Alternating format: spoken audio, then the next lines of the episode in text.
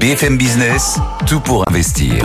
Lorraine Goumeau. Bonjour à toutes et à tous. On s'occupe de vos finances personnelles pendant deux heures tous les jours sur BFM Business de 10h à midi. On est à la radio, on est à la télé, on est également sur le web. Bonjour à vous toutes et tous qui nous écoutez peut-être en podcast à une autre heure du jour ou de la nuit. Nous sommes jeudi, jeudi 22 février. Le programme de l'émission, c'est Nvidia, Nvidia, Nvidia, Nvidia, mais pas que Nvidia. On va quand même revenir sur euh, ce titre hein, que Goldman Sachs a déclaré hier comme le titre le plus important de la planète. Alors est-ce que c'est de l'obsession? Décryptage de cette obsession tout au long de cette émission. Obsession IA, sommes-nous au début d'une nouvelle ère d'abondance grâce à l'intelligence artificielle? Comment ces intelligences artificielles au pluriel pourraient-elles bouleverser les comportements des consommateurs et nos économies au sens large? On va voir ça avec Johan Lopez de Snowball dans quelques minutes. À 10h30, comme tous les jours, Nicolas Dose nous ramène sur Terre. On va parler de pourquoi pourquoi il faudrait une loi Egalim 4. On va la décrypter cette loi Egalim 4. Côté bourse, c'est Antoine à Euronext et puis nos deux traders qui sont en train de se connecter pour le match des traders qui décrypteront la séance du jour. On vous coach. Aujourd'hui, c'est jeudi. Jeudi, c'est Private Equity avec Alexandre Leng de Tudigo.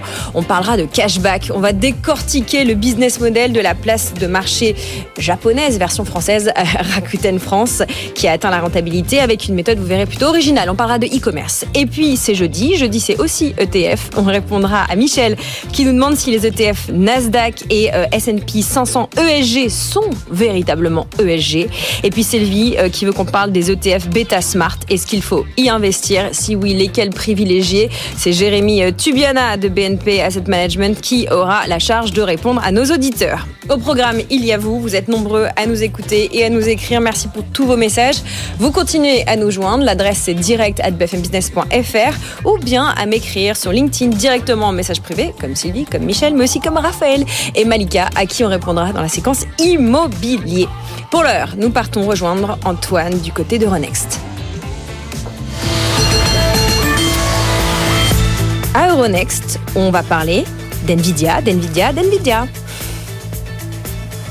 Nvidia, d'Nvidia, effectivement, hein, puisque on n'a plus que ce mot-là à la bouche. Mais c'est vrai que hier à Wall Street, il y avait une forme de, suspense. Euh, toutes les photos dont on a parlé au matin, de cette espèce d'impression que l'économie mondiale reposait sur les résultats d'Nvidia. Alors là, pour le coup, on souffle. Hein, évidemment, le, spécialiste de la carte graphique euh, et des puces à destination de l'intelligence artificielle, entre autres, euh, eh bien, a pulvérisé les attentes. Donc du coup, on a un fond de sauce extrêmement positif sur les marchés. Record historique pour le Nikkei ce matin en clôture à Tokyo. Il datait de 1989 mais record absolu pour l'indice japonais et record historique absolu pour le CAC 40 à l'ouverture. On est même allé euh, euh, regarder les niveaux au-dessus des 7900 points. On est un plus haut à 7907. Là, on réduit un petit peu la cadence, un 7869 plus 0,74%. Alors, il faut dire quand même qu'on a eu un chiffre passablement mauvais du côté euh, des PMI des indices de directeurs d'achat du côté de l'Allemagne. Ça tombe à 42 points. Là, c'est nettement moins fort qu'attendu et ça prouve qu'il y a vraiment un climat de récession du côté de l'Allemagne désormais. Euh, donc du coup, les indices réduisent un petit peu leur avance. Maintenant, on a quand même le DAX à Francfort qui prend 1,2%, même score pour l'Eurostox 50. Et puis l'Euronext Tech Leaders, notre Nasdaq, qui gagne 2,32%, très nette mm. performance de la tech européenne. Alors on le voit hein, sur les valeurs du côté du CAC 40, ST Micro qui gagne quasiment 4% à 42,62 euros, domaine des semi-conducteurs bien sûr. On a Soitec sur le SBF 120 qui prend 5% à 146,40 euros.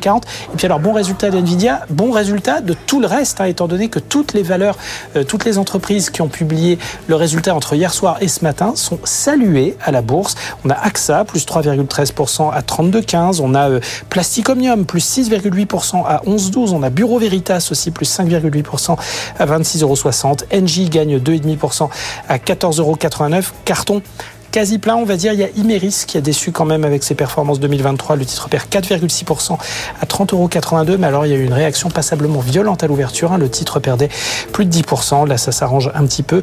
Du côté des autres titres à la baisse, bon, on a Carrefour qui consolide un petit peu après cette très belle performance d'hier et ses bons résultats. Le titre perd 1,3% à 16,27 euros. On continue de vendre un petit peu d'air liquide, mais enfin pas trop par rapport à la très forte hausse du titre lors de la publication de ses résultats. Le titre perd 0,5% à 184,40 euros. 46. Le CAC donc plus 0,7%, 7869 points et l'euro 1,0869 Lorraine. On se retrouve dans une heure Antoine pour parler d'un secteur qui faisait beaucoup parler avant qu'on ne parle que d'NVIDIA et des puces. La voiture électrique. Oui, elle est toujours là la voiture électrique. On en parle avec vous dans une grosse heure. Pour l'heure, c'est le moment du journal de votre argent. Tout pour investir, le journal de votre argent. Et votre rédacteur en chef ce matin, on l'a piqué à la newsletter Snowball. Bonjour Johan Lopez. Bonjour Lorraine. Johan est venu avec deux titres ce matin qui n'ont rien à voir directement avec Nvidia. On commence vraiment par un sujet parallèle, les réseaux sociaux, on peut tout acheter. Oui, alors euh, en effet, aujourd'hui, on sait que deux tiers des Français ont collectionné ou collectionnent des objets. Alors les personnes plus âgées, c'est souvent des pièces de monnaie ou des timbres, mais par contre, quand on regarde la Gen Z, on se rend compte qu'ils investissent dans des objets de collection un peu différents. Exemple 24% investissent, alors ça c'est une étude de KataWiki, donc une plateforme d'achat d'objets de, collection justement. Donc 24% investissent dans tout ce qui est lié au divertissement, donc les cartes Pokémon, Yu-Gi-Oh, des jouets, des jeux vidéo et 21% dans des objets de mode. Donc là, on pense souvent aux sneakers, par mhm. exemple, ou encore aux sacs, euh, de, voilà, des grands sacs de, de grandes marques. Euh, donc, il faut savoir que cette Gen Z, elle a une façon de communiquer qui est assez différente aujourd'hui, donc ils utilisent beaucoup les réseaux sociaux. Donc c'est évident qu'il y a des entreprises qui se sont dit, tiens, si on faisait une plateforme qui mêle réseaux sociaux et investissement dans les objets de collection. Alors la dernière née, c'est euh, Mantel, qui est donc euh, une plateforme qui est née aux États-Unis et pas n'importe qui l'a lancée. C'est Alexis Wagnan, donc le cofondateur de Reddit, et euh, une personne qui se cache derrière la série Netflix qui s'appelle euh, je ne sais plus, mais dédié aux objets de collection. Mhm. Euh, et donc en fait, voilà, c'est Mantel, ça va être l'objet, ça va être de créer un réseau social où les gens pourront parler de leur passion, mais aussi acheter des objets de collection. Et Mantel, c'est pas le seul euh, réseau qui existe. Donc il y a aussi en France, par exemple, Voct ou encore Whatnot, qui sont ce qu'on appelle des plateformes de live shopping. Donc c'est-à-dire qu'on a des investisseurs passionnés qui vont faire des vidéos en live et les gens pourront enchérir et acheter justement ces cartes Pokémon, etc. Donc on est vraiment sur une classe d'actifs très différente. Mm. Il ne faut pas mettre tout son argent dedans, évidemment. Mais voilà, ça permet d'allier passion et l'utilité de l'investissement, donc voilà, euh, gagner de l'argent. Voilà, ces plateformes au carrefour des réseaux sociaux et des plateformes d'investissement. On a parlé de Mantel, que j'appelle M-A-N-T-E-L, jetez un œil, fondé par le, euh, lancé par le cofondateur de Reddit, et Vogue, V-O-G-G-T. Allez jeter un œil pour voir un peu ce que c'est. Question rhétorique qui va quand même nous ramener à Nvidia. Euh, c'est le début d'une nouvelle ère d'abondance. Est-ce qu'on y rentre? En tout cas, c'est ce que pense Anish Acharya de l'équipe d'Andresen Horowitz qui vient de publier un rapport à ce sujet. Vous l'avez polardé, ce rapport, en grande ligne. Que faut-il en retenir? Oui, alors euh, quand euh, Hastings Tinsey parle, en général, on les écoute parce que c'est un fonds d'investissement qui a investi dans les plus grandes entreprises qui ont changé l'économie, justement, Airbnb, Facebook, enfin Meta aujourd'hui. Donc voilà, quand ils parlent, on les écoute. Et donc selon eux, euh, l'IA pourrait clairement modifier trois grandes choses dans nos, dans nos, économies et dans nos comportements. Le premier, évidemment, c'est la productivité mm. et la créativité. C'est-à-dire que les IA, les IA génératives ou demain d'autres types d'IA, permettent vraiment de casser la barrière entre euh, l'imagination et la création de contenu. C'est-à-dire que demain, je caricature, n'importe qui pourra devenir euh, compositeur de musique peut-être ou euh, lancer des films. Bref, voilà, la barrière est en train d'être cassée sur ça. Et donc, évidemment, des entreprises vont se lancer là-dessus. Donc, la vraie tendance.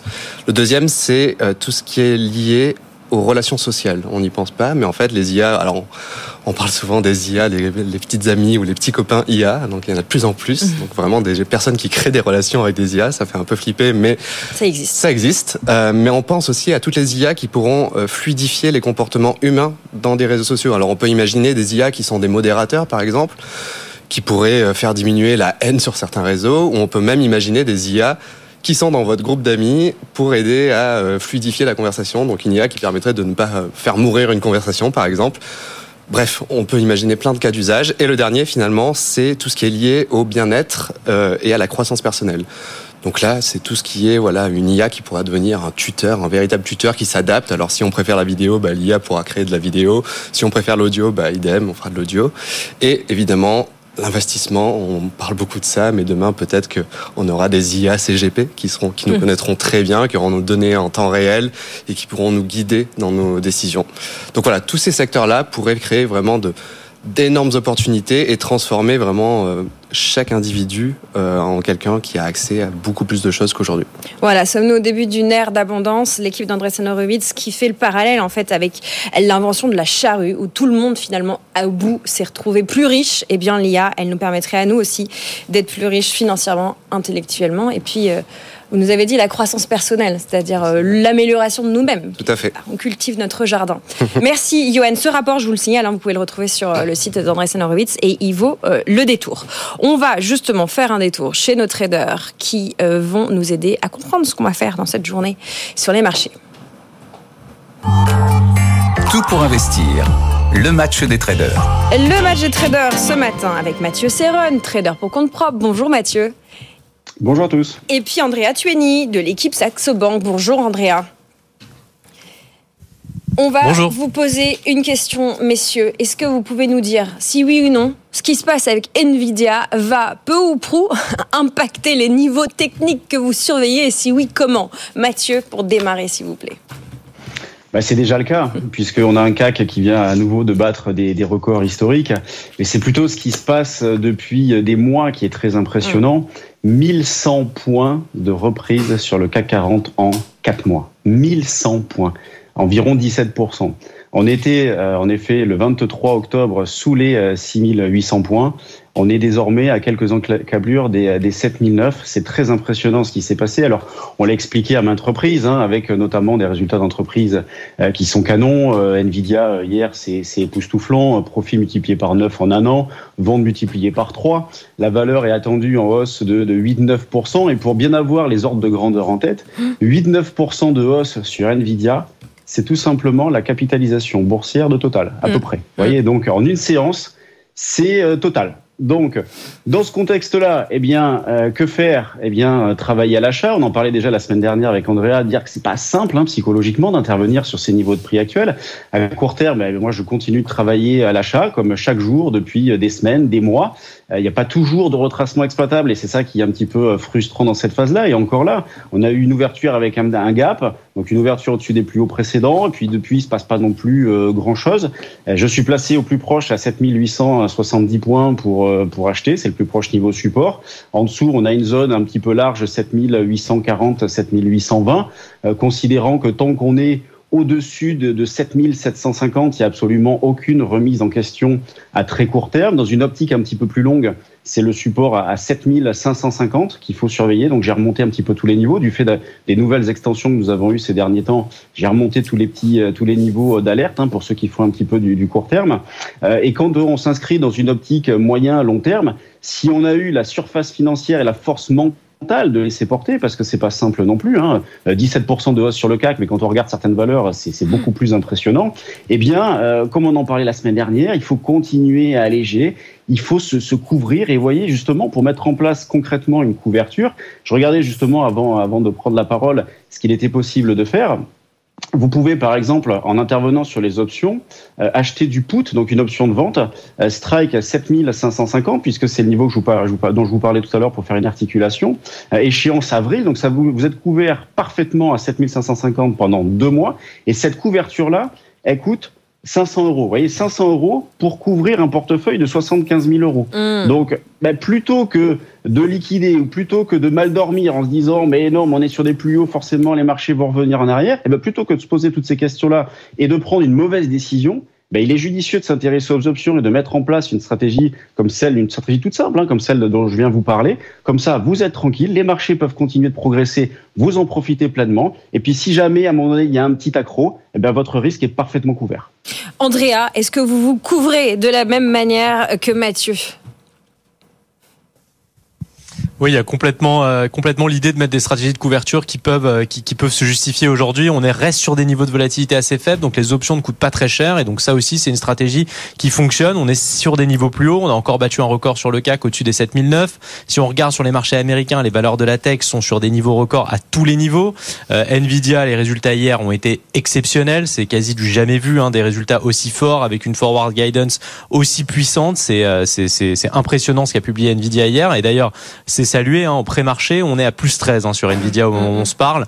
Donc du coup, l'ouverture, elle va être là aussi exceptionnelle et ça va continuer de tirer les marchés américains à la hausse. Et du coup, ça peut impacter évidemment positivement les marchés en Europe et notamment le CAC. Donc là aussi, il y a, euh, c'est vrai, dans cette optique-là, si on veut continuer, si on a des positions à l'achat sur les valeurs de la tech, si on est positionné à l'achat sur des indices européens, sur des indices américains, il y a évidemment un intérêt à réfléchir à des stratégies de couverture plutôt que euh, voilà de perdre encore du potentiel de hausse qui a l'air encore de, de résister. Hein. Si on regarde les indices, ils battent des records tous les jours aux États-Unis. En Europe, sur le CAC, on bat encore un record ce matin, mais on mm. continue de progresser. Alors là, ce matin, il y a un petit accro. Il y a eu les PMI, notamment en Allemagne, qui ont déçu, donc il y a un petit accro. On est aussi sur des plus hauts, donc les, forcément, les investisseurs hésitent à se placer. Il, y a, il va avoir besoin à un moment donné de reprendre son souffle et donc du coup avoir une stratégie optionnelle, ça, permet de garder une exposition à l'achat tout en étant couvert et donc du coup en ayant l'esprit plus tranquille. Donc ça c'est évidemment des stratégies qui fonctionnent. Sur le CAC, on a des niveaux, Mathieu les a donnés, on est à peu près sur les mêmes, hein, 7000 à 840 20 c'est une zone d'appui qui est possible. C'était des niveaux qu'on avait fixés en projection en début de semaine qu'on pouvait atteindre sur le CAC donc là maintenant on les a dépassés. Donc ça devient des niveaux de support qui peuvent être des, des zones d'achat sur repli. Et au-delà en effet hein, la première zone d'alerte elle est elle est, elle est éloignée maintenant hein, 7750 c'est la première. Et 7550 c'est vraiment la première zone de dégradation possible sur le CAC donc on est très éloigné de ce niveau. Attention quand même cet après-midi on aura des PMI aux États-Unis. On sait aujourd'hui que le thème le plus à risque pour euh, pour l'économie et le thème le plus à risque pour les marchés, c'est vraiment une récession. Donc, mm. si on a des PMI qui sont très décevants, très en dessous, là, ça peut évidemment changer un petit peu la donne et nous amener à revoir un petit peu notre euh, nos, projections sur les marchés. Mais c'est vrai que pour le moment, avec le boom qu'on observe sur les techs et les résultats exceptionnels d'Nvidia, on a évidemment des perspectives positives. Il y a que la macroéconomie encore une fois et le risque de récession qui peuvent perturber cette marche en avant des indices. Merci beaucoup pour votre décryptage à tous les deux. Les options qui ne coûtent pas cher, c'est ce qu'on retient en plus de la litanie euh, d'adjectifs exceptionnels, canon, impressionnant, époustouflant.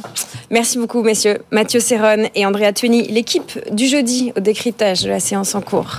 On continue à s'occuper des sujets qui vous concernent en tant qu'investisseur, qu'investisseuse. Tout pour investir. Tout pour votre argent avec l'autre équipe du jeudi. Johan Lopez de Snowball est toujours parmi nous. Rebonjour Johan. Rebonjour. Et nous sommes rejoints par le duo infernal. Géraldine Métifeux d'Alter Egal et Alexandre Leng de Tidigo qui complote depuis tout à l'heure avant d'entrer en studio. Nous allons évidemment parler d'NVIDIA, mais rapidement s'il vous plaît, parce qu'on n'en peut plus. On n'en peut plus de parler d'NVIDIA. Mais c'est intéressant parce que vous avez chacun des casquettes différentes. Géraldine, vous êtes un peu notre CGP du jour, le regard de la CGP. alors je vais ajouter un adjectif du coup, Lorraine. Allez-y. Euh, vertigineux. Allez, je, le note. vertigineux pas mal. En plus, il, compte au Scrabble. Euh, vertigineux pourquoi? Parce que euh, c'est 50% de marge, c'est un PER à 3, pratiquement 382. Si on compare à Hermès qu'on trouve très cher, c'est 50. Mm. Donc, et qu'on trouve très cher, hein. qu'il faut soit clair. c'est 36%, un peu moins, year to date, 226% en un an. Euh, bah voilà, c'est vertigineux, c'est super. 769% de plus euh, de bénéfices nets qu'il y a un an sur la partie IA générative. C'est super, c'est super parce qu'ils sont tout seuls. Mm. Euh, je suis pas sûre qu'ils restent tout seuls tout le temps, et je trouve qu'à ces niveaux-là, quand même, malgré tout, euh, peut-être que là, pour cette fois-ci, l'arbre est peut-être déjà un peu monté jusqu'au ciel et, et il n'est pas improbable quand même qu'on qu'on retrouve des valorisations un peu un peu moins fortes. Je sais pas si vous vous souvenez pendant le Covid, vous étiez quand même si vous étiez nés tous. Ah, ah jeunisme, cet anti-jeunisme. Donc euh, bah, euh, on avait eu un peu cet effet-là avec euh, avec les, les biotech qui mm. avaient leur leur vaccin qui fonctionnait super bien. Ils avaient été ils avaient un peu morflé par la suite et 2023 était une année aussi très compliquée pour les biotech. je ne dis pas que c'est ce qui va arriver à, Nvidia qui est sans doute une, une matière hyper intelligente et, avec des, des, super dirigeants qui vont trouver les moyens de, de remettre leur intelligence en autre chose mais en tout cas sur ce secteur-là, il risque d'être rejoint et donc potentiellement payer 381,73 fois les résultats, ça me paraît beaucoup. Des super, euh, des super clients qui surtout sont en train de développer une technologie concurrente. Mais c'est oui, c'est ça parce que comme ils font, tout à l'heure je disais 50% de marge. Bon, les mecs, ils regardent les chiffres comme nous, je suppose. Mm, mm. Donc, ils doivent se dire qu'ils ont peut-être un moyen de le financer eux-mêmes avec des coûts un petit peu moins élevés. Et donc, c'est pour ça que je dis que le, montant des marges et le, et le montant des perspectives de croissance, même si sur le premier trimestre, évidemment, euh, ça paraît court de, que tout le monde peut se retourner. Mais en tout cas, c'est sûr que euh, euh OpenAI va pas sans doute rester dans ce même niveau-là. Et puis, ils ont un concurrent quand même avec AMD. Donc, à voir comment ça va se passer. Peut-être pas sur pour le trimestre à venir, mais sans doute dans le semestre à venir. Alexandre, rapidement. AMD se lance dessus. euh, Vous avez TSMC, vous avez euh, Google qui va sûrement s'y mettre aussi. Euh, Bon, évidemment, OpenAI qui l'a annoncé, hein, qu'il allait chercher 5 000 à 7 000 milliards pour faire des pour faire des usines et pour pouvoir faire des puces. Euh, moi, je pense qu'on est dans le on, on- on est dans la version euh, bulle euh, 2020 euh, des Bulle ou boule? Bulle, boule, les, les deux. Mais en fait, on- enfin, GPL, pour ceux qui nous écoutent à la radio ou à la télé. Bulle B-U-2-L ou Bulle B-U-2-L-E Ah, BU2LE. BU2LE, des multiples, parce que bon, euh, Géraldine l'a dit, hein, quasiment 3, 300 fois le chiffre d'affaires. Ah, euh, Enfin, quand on dit que c'est 3, 5 fois, déjà, on se dit que c'est beaucoup. Hermès, 50 fois le chiffre d'affaires, c'est déjà presque délirant. Euh, là, 300 fois le chiffre d'affaires, en fait, c'est- il n'y a, y a aucun monde euh, économique dans lequel ça tient. Donc, qu'est-ce qui va se passer? Le jour où ils vont être rejoints par des concurrents, euh, le jour où effectivement il y aura de l'offre d'investissement dans l'IA pour venir combler cette demande d'investisseurs, bah là d'un coup les multiples vont se normaliser. Donc à performance égale, on va se retrouver avec des valorisations qui risquent de revenir à des niveaux un peu plus normaux. Johan, le mot de la fin. Le mot de la fin, bah, je fais un peu le parallèle avec euh, Tesla. C'est vrai que Tesla, pendant longtemps, était seul sur son marché et on a vu que bah, en fait, les multiples étaient incroyables. Et euh, bah, dès que BYD, etc., d'autres constructeurs sont arrivés, bah, on voit que Tesla a plus de mal, donc baisse ses marges, etc. Donc on peut imaginer peut-être un scénario assez similaire avec euh, Nvidia. Mais bon, dur à dire. Je suis assez optimiste pour le long terme, mais, euh, mais bon, pas d'avis très tranché. En parlant de long terme, parlons de transition écologique. Dans les bonnes nouvelles, ce sont les projections d'emploi que cette transition écologique pourrait apporter. On va prendre l'échelle euh, de la France, Géraldine. Alors, ce sont des chiffres qui viennent directement de Matignon, donc on peut considérer qu'ils ont été euh, revus et qualifiés. Et on, on serait à 150 000 emplois créés d'ici à, 2000 à 2030, oui, tout à fait, je ne dis pas de bêtises. Euh, ce qui est super, mais il faut voir qu'en réalité, c'est une création nette d'après leur, leur euh, projection, c'est-à-dire que naturellement, il y a donc des destructions d'emplois. Allez, faites-nous le Enfin, calcul schumpeterien. Et, oula la vache Alors, Non, c'est juste le de plus sitôt, moins le moins. de sitôt. Euh, on a, en gros, on va avoir en prévision 60 000 emplois détruits euh, dans l'automobile. On va avoir également 40 000 en prévision euh, détruits dans le fret routier et encore euh, 60 000 plus généralement dans l'industrie. En face de cela, il y aura 200 et quelques mille emplois qui vont être créés dans euh, d'autres matières, type euh, la bioénergie, l'électrification, euh, ou encore le bâtiment, la rénovation énergétique des bâtiments.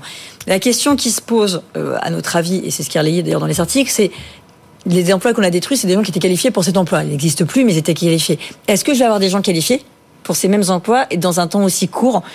Ça, c'est peut-être une interrogation. Donc, il faudra peut-être affiner au fil du temps euh, le- le- les chiffres parce qu'il y aura peut-être des emplois qui ne seront pas pourvus. Oui. Et puis il y a la question de la géographie aussi. Où ces emplois, les nouveaux emplois vont-ils être créés et là où les, les mêmes anciens bassins, vont ouais. être euh, détruits. Alexandre Euh, bah, c'est c'est assez logique. hein. On voit que le, le rapport Pisani-Ferry, qui a été publié l'année dernière, hein, nous disait qu'il fallait consacrer 2 à 3% du PIB par an jusqu'en 2050 pour Mm. subvenir aux besoins de cette transition environnementale. Euh, donc, bah, voilà, ça fait quand même 60 milliards à investir. Donc, euh, évidemment, on imagine qu'il y a énormément de chantiers, euh, donc bah, Géraldine dit, hein, dans le bâtiment, euh, dans les énergies renouvelables. Euh, sur les emplois, je, suis- moins, je, suis moins sceptique que, ce qu'on pourrait avoir dans l'IA, hein, parce que pour le coup, l'IA a un développement hyper accéléré avec des, avec des profils à aller pour, pour aller les combler qui sont beaucoup plus rares. Je pense que dans ce qui est transition environnementale, on reste quand même sur des ingénieurs. Euh, on a le bâtiment. Il y a quand même des métiers qui sont existants. Bon, alors, il y aura des, sur les des hein, mais je, je pense que sur les têtes pensantes, euh, je suis assez d'accord, mais sur la partie main d'œuvre, ça va être plus compliqué parce que c'est peut-être pas des secteurs très attractifs.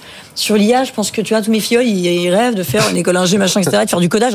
J'en ai pas un qui m'a dit je rêve de faire de la rénovation énergétique dans le bâtiment. Et pourtant, Et oui, et pourtant. Donc, Bah ouais, c'est peut-être alors- cette partie-là, tu vois, sur la partie ingé, je dis pas, mais sur la partie pratico-pratique, je suis pas sûr qu'on ait Et dans le bâtiment, tu as main-d'œuvre. par exemple le, le développement de la, de la construction hors site, Ouais. euh, qui permet aussi de retrouver un peu d'attractivité, parce que tu, euh, tu, tu vas avoir les, euh, les, les, les ouvriers qui vont euh, cette fois-ci être en usine, donc sédentaires, à l'abri des, des intempéries, avec des machines pour automatiser une grosse partie du Happy at travail. work, c'est happy at work. Happy at work, voilà. envoyez-nous vos filleuls, euh, Géraldine, dans la finance Oui, immobilier. On ça est tombe bien, même qu'ils cherchent un stage. l'avenir est dans les entreprises RGE qu'il faut créer. Euh, euh, Johan, Euh, non, mais je me demande s'ils ont pris en compte justement l'IA dans leurs calculs euh, et tout le développement. Euh, je pense à Optimus, le robot de, de Tesla, tout ça. Donc, euh, est-ce Qu'est-ce que qu'il fait, Optimus Optimus, bah, c'est un humanoïde qui est censé donc euh, intervenir dans les usines Tesla d'abord, mais après qui compte vendre. Et donc l'idée, c'est de remplacer bah, justement bah, des humains sur des tâches qui sont qui nécessitent beaucoup plus de dextérité. Euh, donc ouais, donc je me pose juste cette question parce que bon, je suis pas spécialiste de, de, de développement, etc. et de tout ce qui est euh, construction, mais euh, ça pourrait influencer, je pense. J'ai vu récemment qu'il y avait un, un robot qui avait été viré parce qu'il était pas assez Oui, j'ai vu ça. Tu l'as aussi Oui. Il était français. Euh, Allemand, je crois. Euh, un petit mot pour finir, euh, s'il vous plaît, euh, de, de, de la Chine, qui a fini il y a quelques jours déjà euh, son nouvel an et ses vacances annuelles. Euh, on a pu observer un boom, euh, une grosse reprise de la consommation, notamment autour du tourisme inter, enfin national. Ça va nous permettre de parler d'e-commerce, qui sera le sujet euh, qu'on va traiter avec vous, Alexandre, qui est notre coach aujourd'hui. Un petit mot sur la Chine, ce qui s'est passé pendant le Nouvel An lunaire et pourquoi ça nous concerne, Géraldine? Bah, ça concerne tous ceux qui auraient envie d'investir euh, sur la Chine en général, parce que ça fait un peu deux ans que c'est extrêmement morose. Leur sortie du Covid a été pénible. On pensait qu'il y aurait une sorte de boom. Alors ils sont arrivés après la surchauffe des économies développées, donc ils n'ont pas pu profiter à cet égard-là, y compris sur leur chaîne euh, de valeur euh, industrielle. Et l'année dernière, c'était euh, assez décevant. Les chiffres du Nouvel An chinois étaient extrêmement décevants. Ça fait un premier trimestre très en berne pour pour la Chine. Là, on revient à des niveaux anté-Covid et on revient à des niveaux supérieurs de pratiquement 8 euh, en, en- notamment tout ce qui est comment dirais-je transport de personnes donc il y a vraiment un déplacement de population cette année donc c'est plutôt une excellente nouvelle pour 2024 ça augure en tout cas euh, que euh, nos amis chinois soient un petit peu moins déprimés euh, qu'ils ne l'ont été pendant les trois euh, voire quatre dernières années ça a été plus long pour eux le Covid il faut quand même se, se rendre compte de, de cela et après euh, il faut aussi se rendre compte que les marchés boursiers n'ont pas encore suivi parce que l'économie est quand même encore extrêmement atone euh, en, en Chine. On a une décroissance des prix. Donc nous, on a des problèmes d'inflation. On ne sait pas si on va baisser les taux parce que l'inflation est encore plus forte. Eux, ils- ont, ils battent des records de, de- de baisse des prix euh, régulièrement, ce qui n'est pas signe non plus d'une grande vigueur euh, économique. La question qu'on peut se poser pour revenir plus sur la partie investisseur, euh, Lorraine, c'est est-ce que c'est le bon timing enfin pour investir sur la Chine? Je vais dire suite au prochain épisode, mais c'est sans doute pas le plus mauvais timing pour investir sur la Chine en tout cas par rapport aux deux dernières années. C'est ce que j'ai envie de dire. Si j'ajoute à cela que euh, le fonds souverain qui est, qui est en prévision euh, par la Chine pour racheter ses actions, parce qu'on sait que le, le rachat d'actions est souvent un, un soutien au cours boursier, bah, ça, ça me paraît être un timing intéressant. Voilà, c'est un pari. Voilà, il faut pas y aller non plus euh, à fond les ballons. Oui, et puis il faut suivre euh, avec euh, la Chine. Il y a toujours des, des changements. Là, la Chine qui euh, vient de pondre, j'ai envie de dire, une nouvelle mesure qui viserait à interdire les ventes nettes à l'ouverture et la clôture euh, des marchés pour les locaux, hein, pour les institutionnels locaux. Donc euh, voilà, faites vos devoirs avant de rentrer sur la Chine. Euh, Johan, le mot de la fin là-dessus. Euh, non, mais la Chine, moi, j'ai, oui, en effet, je personnellement euh, et en tant que euh, rédacteur de Snowball, j'en parle souvent parce que c'est vrai que c'est un marché qui est aujourd'hui euh, qui semble sous-valorisé si ça repart. Donc en effet, ça devient intéressant. Mais on voit aussi que c'est assez morose en interne. D'ailleurs, Alibaba, ils mettent énormément d'efforts sur l'international parce qu'ils ont du mal à se développer en interne. Mais bon, pour moi aussi, ça peut être assez intéressant de commencer à mettre peut-être quelques billes. Mais bon, voilà, il faut faire euh, ses devoirs, comme dit Lorraine. Ce n'est pas d'un acteur du e-commerce chinois dont on va parler, mais d'un japonais, enfin de sa filiale française avec vous, Alexandre. On va décortiquer ce que fait Rakuten, Rakuten France, qui a racheté euh, Price Minister en 2010. Ça ne vous rajeunit pas, messieurs, et Géraldine non plus. Ce sera l'objet de notre coaching. On va décortiquer euh, le e-commerce, savoir comment on met des billes dans des boîtes de e-commerce. C'est ça? Absolument, suite aussi à l'annonce des résultats, euh, de très bons résultats de Rakuten France, euh, qui devient rentable euh, parce qu'ils ont trouvé un, modèle pour pouvoir euh, allonger la, valeur de augmenter la valeur de chaque client et donc euh, venir contrer les, les coûts d'acquisition qui augmentent grâce au cashback. Voilà, exit Google, place au cashback. On en parle dans un gros quart d'heure dans notre séquence de coaching. Merci beaucoup à tous les trois. Merci Géraldine d'Alter Egal, merci Yoann de Snowball et Alexandre de Tudigo. Petite pub, Nicolas Dose arrive. Il va pas être content parce qu'on est en retard. Et après, on s'occupe de votre portefeuille avec Franklin Pichard. On va revenir sur euh, évidemment Nvidia, mais aussi Carrefour et Edenred, car oui, d'autres entreprises ont publié et ont des choses à nous dire. À tout de suite. Tout pour investir. Dose d'économie. Nicolas Oui. votre dose d'économie Oui, est arrivée. oui. Bonjour Nicolas. Bonjour. Nous allons parler d'une nouvelle opération de déminage euh, qui n'est pas la vôtre, Nicolas, mais celle de Gabriel Attal à l'endroit des agriculteurs. Le Premier ministre annonce une nouvelle loi Egalim, la loi Egalim 4. Pourquoi aller vers cette nouvelle loi? C'est assez lunaire. On a fait une Egalim 1, une 2, une 3 et on fait une 4 pour la même chose. Voilà. Je crois pas qu'on ait fait déjà quatre lois pour obtenir le même résultat. C'est toujours pareil, c'est toujours la même histoire. Et, Galim, ça vient de EG Alim, États généraux de l'alimentation en 2017. On fait une loi en 2018, la 1, la 2 en 2021, la 3 dite loi d'Escrozaille, qui est la Galim 3. C'est toujours le même objectif, faire en sorte que l'agriculteur soit payé pour son boulot, qu'il ne vende pas ses produits à perte. Voilà, c'est l'objectif vraiment de ces lois. Je rappelle que l'ensemble de ces lois, c'est toujours la même chose. C'est des lois qui sont inflationnistes, des lois qui sont là pour que nous, consommateurs, payons davantage à la caisse. Parce que c'est une loi, qui- toutes ces lois veulent limiter les guerres de prix, toutes ces lois veulent limiter les recours aux promotions. Ce sont des lois qui sont donc, il y a forcément quelqu'un qui paye, comme toujours.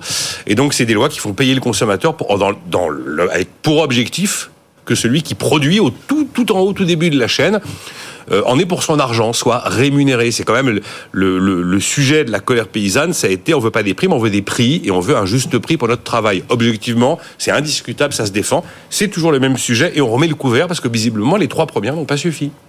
Si les trois premières n'ont pas suffi, c'est qu'elles ne sont pas parfaites. Alors qu'est-ce qui cloche précisément dans euh, la version 1, la Alors, version 2, la version 3 Il y a un truc qui cloche et qu'il faut corriger, à mon avis. Le principal, c'est que euh, c'est la fixation du prix de la matière première agricole. On a décidé que pour que le, producteur soit correctement rémunéré, il fallait estimer le prix de, production de sa matière première agricole, arriver à un prix, et ce prix, c'est un point de départ du reste de la négociation avec les industriels et les, et les distributeurs, mais on, on ne peut pas le baisser, ce prix. Il est non négociable dans le cadre de la discussion. Sauf que je saurais même pas vous dire. Je me suis fait un encadré là avec euh, les trois lois et ce qu'il y a dans les trois lois Egalim. Je sais même plus trop dans quelle loi Egalim il y a euh, les trois options. On a mis trois options pour fixer le prix de la matière première agricole. Je vais résumer les deux premières. Les deux premières sont assez basiques, mais au moins assez propres et assez nettes. On va euh, partir de factures, on va partir de pièces comptables pour dire voilà, pour, pour produire cette quantité de porc ou cette quantité de lait, voilà combien coûte la matière première agricole et donc le prix qu'on obtient est non négociable. Et puis on a mis une troisième option, qui est une option où on fait appel à un tiers de confiance. Et le tiers de confiance, généralement, ça va être un commissaire au compte, qui lui, au terme de son travail certifié, vous sort un chiffre. Voilà le prix de la matière première agricole. Et dans 70% des cas de négociation commerciale, c'est c'est l'option 3 qui est utilisée. Et cette option 3 est quand même considérée comme euh, manquer un peu de transparence. Il ne s'agit pas de mettre en cause la probité des commissaires aux comptes. Donc si on fait une loi Egalim 4, on peut imaginer qu'elle supprime l'option 3 pour fixer le prix de la matière première agricole. Et on pourrait aussi imaginer qu'elle intègre davantage que ça n'a pu être fait par le passé l'ensemble des coûts de production pour arriver à un juste prix de la matière agricole. Parce que c'est euh, la matière première, j'ai envie de dire, mais c'est euh, le coût d'exploitation, c'est le coût de l'énergie, enfin des quantités de choses. Deuxième élément qu'on pourrait imaginer dans cette loi Egalim 4, mais c'est complexe à mettre en place. L'idée d'aller de plus, pas à 100%, mais davantage vers des négociations tripartites, où vous avez euh, industriels, grande distribution et agriculteurs présents. Là où c'est compliqué, c'est qu'on a un paysage euh, euh, agricole français complètement émietté. Petites, des petites exploitations. Il n'y a pas de grandes organisations. Enfin bon, il y a, Les agriculteurs y a ne se sûr, pas. il y a bien sûr des syndicats, mais vous voyez, les syndicats se tirent la bourre, ils sont d'accord sur rien. En tout cas, tous ne sont pas d'accord sur tout. Et puis, euh, c'est très compliqué parce que vous n'avez pas la même problématique selon que vous produisez du lait dans telle ou telle région en fonction de la disponibilité de l'eau, selon que vous faites de l'élevage ou du végétal, selon. Enfin voilà. Donc c'est assez compliqué, mais ça pourrait être un axe euh, de progression. Et puis normalement, Egalim 3 d'Escrozaille, la loi de 2023, euh, avait dans ces objets nombreux, mais l'idée qu'il fallait sortir d'un système où le distributeur se, se, se, se remettait à une centrale d'achat européenne, finalement signé au niveau européen des accords de négociation commerciale à vocation française, et en étant au niveau européen, ça lui permettait de s'affranchir des lois territoriales franco-françaises. Visiblement, ce qui a été fait avec les Egalim 3, euh, ça n'a pas marché, parce qu'on s'est rendu compte qu'en certains cas, il y avait encore cette manière, en plus, on va dire légale, de contourner le droit. Euh, donc voilà, ça pourrait être un, troisième axe de progression d'Egalim 4, si tant est qu'avec ces lois, on puisse répondre à cette question et à cette problématique, parce que si la une, deux, trois n'y sont pas parvenus, je pense qu'il a quatre, il y arrive il y arrivera. Il y a une personne qui a des idées. Ouais, oh, il y en a plein. hein. Le PDG de Lidl, en tout cas, on a exprimé une hier sur BFM TV. Michel Berriot. Non, c'est Biérot, je me suis trompé. C'est Biérot, Biérot, Biérot, Biérot, oui. Bi- a une Biérot. proposition qui a relevé votre attention. Alors, oui, c'est c'est frappé du coin du bon sens. Il dit, bah, écoutez, on a, on a- ce problème-là, on n'arrive pas. La, l'intelligence collective mise autour de la table, tout le monde est d'accord pour tout. Hein. Il faut que tout le monde, il faut que tout le monde soit correctement payé. euh, la vente à perte, c'est hors de question. Mais en fait, on ne trouve pas la solution. Les lois n'y parviennent pas et l'intelligence collective réunie autour- de la table n'y parvient pas. Alors il dit, ben voilà, on n'a qu'à imaginer qu'on impose un prix minimum d'achat au producteur. On dit par exemple, le producteur de lait, son litre de lait, personne ne pourra le lui payer moins de 46 centimes le litre. Alors qu'aujourd'hui, ça peut être beaucoup moins, quelquefois 40. Donc voilà, il y aura un prix minimum d'achat pour le litre de lait, c'est 46 centimes le litre ou 47. Et à côté de ça, on impose à la distribution un prix minimum de vente. Aucun distributeur, qu'il s'appelle Leclerc, Auchan, Lidl, machin, ne pourra vendre le litre de lait en dessous de 1 euro. Alors, ça, ça s'appelle du contrôle des prix. Euh, généralement, le, le contrôle des prix, on le pratique en mettant justement des prix maximum, type encadrement des loyers, c'est du contrôle des prix. Euh, et l'objectif, souvent, c'est de rendre du pouvoir d'achat. Bon, Là, l'objectif, c'est qu'on ne peut pas courir de lièvre en même temps. Donc, si on fait ça, eh bien, on sait que là, on prend du pouvoir d'achat. Parce qu'encore une fois, à la question qui va payer, si vous faites le prix minimum d'achat à l'agriculteur et le prix minimum de vente dans la grande distribution, eh ben, vous tuez la concurrence, et donc celui qui paiera, ce sera le consommateur. faut choisir. Mais on peut pas avoir du pouvoir d'achat et des prix bas. Non, on peut pas, pardon. Il On peut pas avoir des agriculteurs correctement payés et des prix toujours plus bas. Voilà. Et ça, c'est une idée qu'il a mise en avant, euh, euh, Michel Biérot, après l'histoire, vous savez, de le- du, flyer de je sais plus quelle grande surface qui disait votre kilo de porc à 1,93. Si quelqu'un pense que ça peut être un prix normal qui fait que l'agriculteur et que le producteur est bien rémunéré, c'est qu'il n'a pas compris que c'était pas possible. Voilà. Mais par contre, les clients sont là pour le payer à 93. Bon, bah écoutez, voilà. À la fin, toujours le consommateur. Ah, non, il faut toujours se demander qui paye. Dans tout ce qu'on fait, qui paye Là, les- le, le décret à 10 milliards publié au journal officiel, vous regardez qui paye, c'est là, vous avez la, la- la liste des payeurs. Merci Nicolas Dose pour cette séquence de décryptage économique. On vous retrouve demain à la même heure. Cette séquence est à retrouver également sur YouTube. Euh, si vous voulez réagir en séquence euh, dans la partie commentaires, n'hésitez pas pour alimenter la réflexion. On va s'occuper de votre portefeuille d'investissement. On va se demander jusqu'où va monter notre CAC 40. À tout de suite. Tout pour investir. En portefeuille. Dans le portefeuille et dans la tête de Franklin Pichard. Bonjour Franklin. Bonjour Lorraine. directeur général de Kipling Finance, dans votre tête parce que vous allez nous aider à y voir plus clair de ce que signifient toutes ces bonnes surprises, ces bonnes publications pour nous, investisseurs particuliers. Eh bien écoutez, euh, effectivement, quand on s'est vu il y a à peu près un mois, tout le monde retenait son souffle. C'était le début de la saison des résultats. On s'est vu il y a 15 jours. On avait un premier bilan qui était positif et puis on se revoit là. Euh, le bilan est toujours positif. On a eu euh, trois, quatre publications ce matin qui nous ont encore agréablement surpris. On a eu Plasticomnium qui du coup grimpe un petit peu. Mais enfin, le titre vient de loin. hein. Le, le titre valait euh, 18 euros euh, il y a un an, il en vaut à peu près 12 aujourd'hui. Euh, euh, le secteur des équipementiers euh, n'est pas forcément sorti du- d'une tempête dans laquelle il s'enlise depuis plus de trois ans. Et puis, euh, il y a Nestlé. Nestlé a fait une sortie euh, plutôt plutôt pas mal parce que on s'attendait à quelque chose de, de pas terrible. Et du coup les analystes ont des objectifs de cours sur Nestlé à 123 francs suisses ce qui est un, un, un potentiel de gain d'à peu près 23 et puis on a eu AXA. AXA qui est plutôt bon.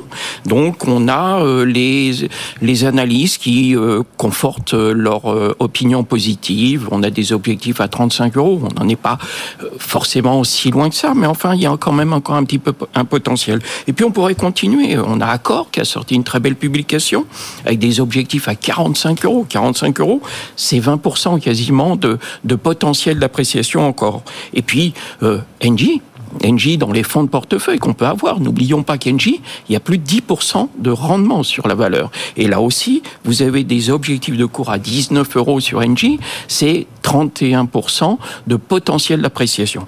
Donc, on pourrait continuer comme ça la liste des, publications du jour, euh, euh, avec euh, Soprasteria aussi, là, une très très belle publication, très bien perçue. Et donc, cet ensemble de publications, euh, Carrefour hier, euh, les autres, etc., font que, oui, les, les gérants et les investisseurs se sont remis en ordre de marche et finalement ont intégré que les taux ne baisseraient pas maintenant, pas avant le mois de juin en tout cas, et que par conséquent, euh, on pouvait rester investi, qu'a priori, la tempête n'était pas pour demain. En tout cas, la tempête n'a pas été pour hier soir, puisque Nvidia a publié sans décevoir. C'était une de vos petites inquiétudes, comme beaucoup de gens qui surveillent les dossiers. La moindre déception aurait été durement sanctionnée. Oui, parce que c'était un pari asymétrique. C'est-à-dire que tout le monde, euh, après le, le parcours incroyable de, de, Nvidia depuis le début de l'année, on a grimpé jusqu'à plus de 60% euh, euh, entre le, le, le, 3 janvier et, et, le plus haut de l'année. Euh, bah, quand vous êtes à un niveau pareil de valorisation, de, de tension et d'anticipation, les risques de déception sont forcément plus grands. Donc, euh, et on l'a vu, et c'est un peu à chaque fois que euh, les, les, stars euh, publient, il y a des prises de bénéfices avant, mm -hmm. en disant je prends pas le risque. Je sors juste avant, j'ai tellement gagné, je sors, je prends une partie de mes bénéfices. On ne vend jamais la totalité d'une ligne sur un titre comme ça, la preuve. Et donc, les investisseurs, on l'a vu, on a eu un retracement léger sur la valeur. On aurait aimé qu'il soit un petit peu plus important parce qu'on avait repéré un niveau d'intervention plutôt autour de 700, de, euh, enfin 10-15% en dessous. Et puis ça s'est pas produit. Et puis le résultat a été incroyable. Donc euh, forcément, euh, le titre repart, les, futurs sur sur New York sont en hausse. Euh, L'ensemble du, compartiment qui avait un peu marqué le pas, je pense au ST Micro, au SML, etc., etc., Dassault Systèmes, dans une moindre mesure. Eh bien, tous ces titres-là repartent ce matin. Tout le monde respire. On attendait les résultats de Nvidia presque davantage qu'une déclaration de Oui, il bah, faut dire que le, décryptage de la minute de la fête d'hier est un petit peu passé à la trappe. Il est, il est passé à la trappe et euh, justement, alors sauf pour les obligataires, hein, on voit les, les taux qui du coup euh, remontent énormément. On voit qu'effectivement le discours de Jérôme Powell, bah, il est un petit peu dans ses bottes et dans la ligne de ce qu'il dit depuis des mois. La croissance américaine se porte très très bien et que rien ne justifie aujourd'hui de baisser les taux. Mais ça, je crois qu'effectivement, si on le regarde un petit peu moins ces jours-ci, c'est parce que c'est déjà dans les cours. Ça avait été la sanction de la fin de l'année dernière du début de cette année. Et par conséquent, aujourd'hui, on est plus focalisé, surtout dans cette période, par les résultats des entreprises et par leurs perspectives. Franklin, un peu plus tôt dans l'émission, Géraldine Métifeux d'Alter Egal et Alexandre Leng de Tudigo commentaient les résultats d'NVIDIA et filaient la comparaison avec Hermès. On a Amaury, qu'on salue, qui est un de nos auditeurs qui nous suit attentivement, qui relève quelques inexactitudes dans ce qu'ils ont peut dire. Euh, en tout cas, euh, ce qu'il faut retenir, c'est qu'ils comparaient NVIDIA et Hermès en disant qu'ils étaient comparables en termes de PER.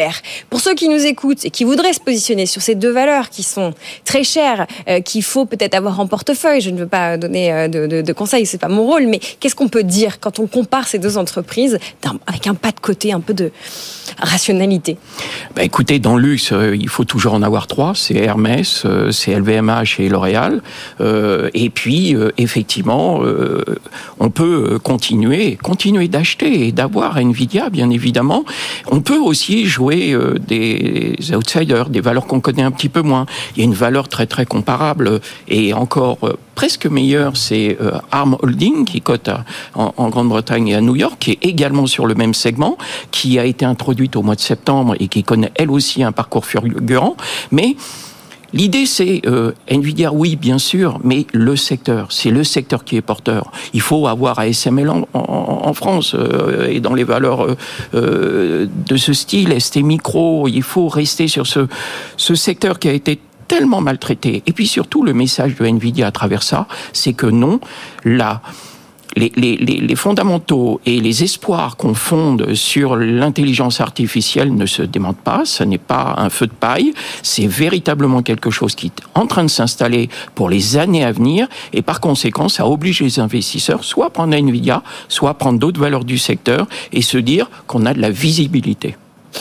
Un de nos traders ce matin, Mathieu Serron, disait qu'il fallait pas mal de force mentale ces derniers temps pour être euh, en bourse.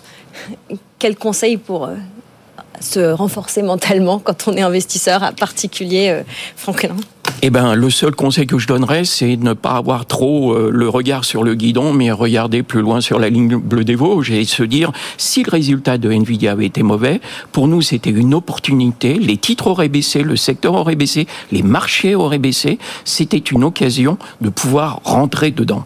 Les résultats sont bons, eh bien, on va continuer de garder nos titres et puis de rentrer quand même sur ces titres-là parce que ça nous a ouvert de la visibilité sur 2024 et consolider les, espoirs qu'on avait sur 2024. Voilà, ces publications, finalement, vous trouvez qu'elles nous donnent de la visibilité. Vous avez dans votre tête ce proverbe tibétain Donc quand tu es en haut de la montagne, tu continues à monter, c'est ça Exactement.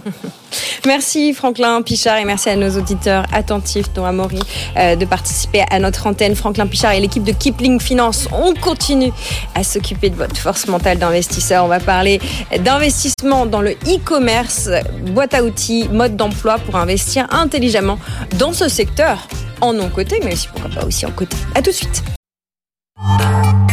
Tout pour investir, le coach. Notre coach du jeudi, c'est Alexandre Leng de Tudigo. Bonjour Alexandre. Bonjour Lorraine. Rebonjour, parce que vous étiez déjà là tout à l'heure.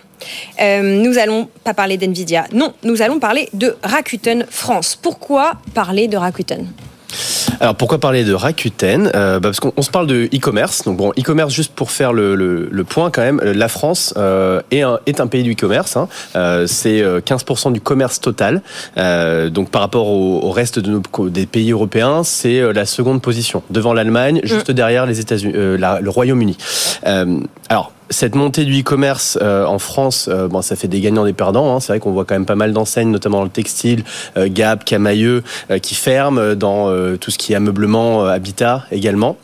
Ça fait aussi des gagnants. Dans les gagnants, il y a Amazon. Euh, Il y a Cdiscount.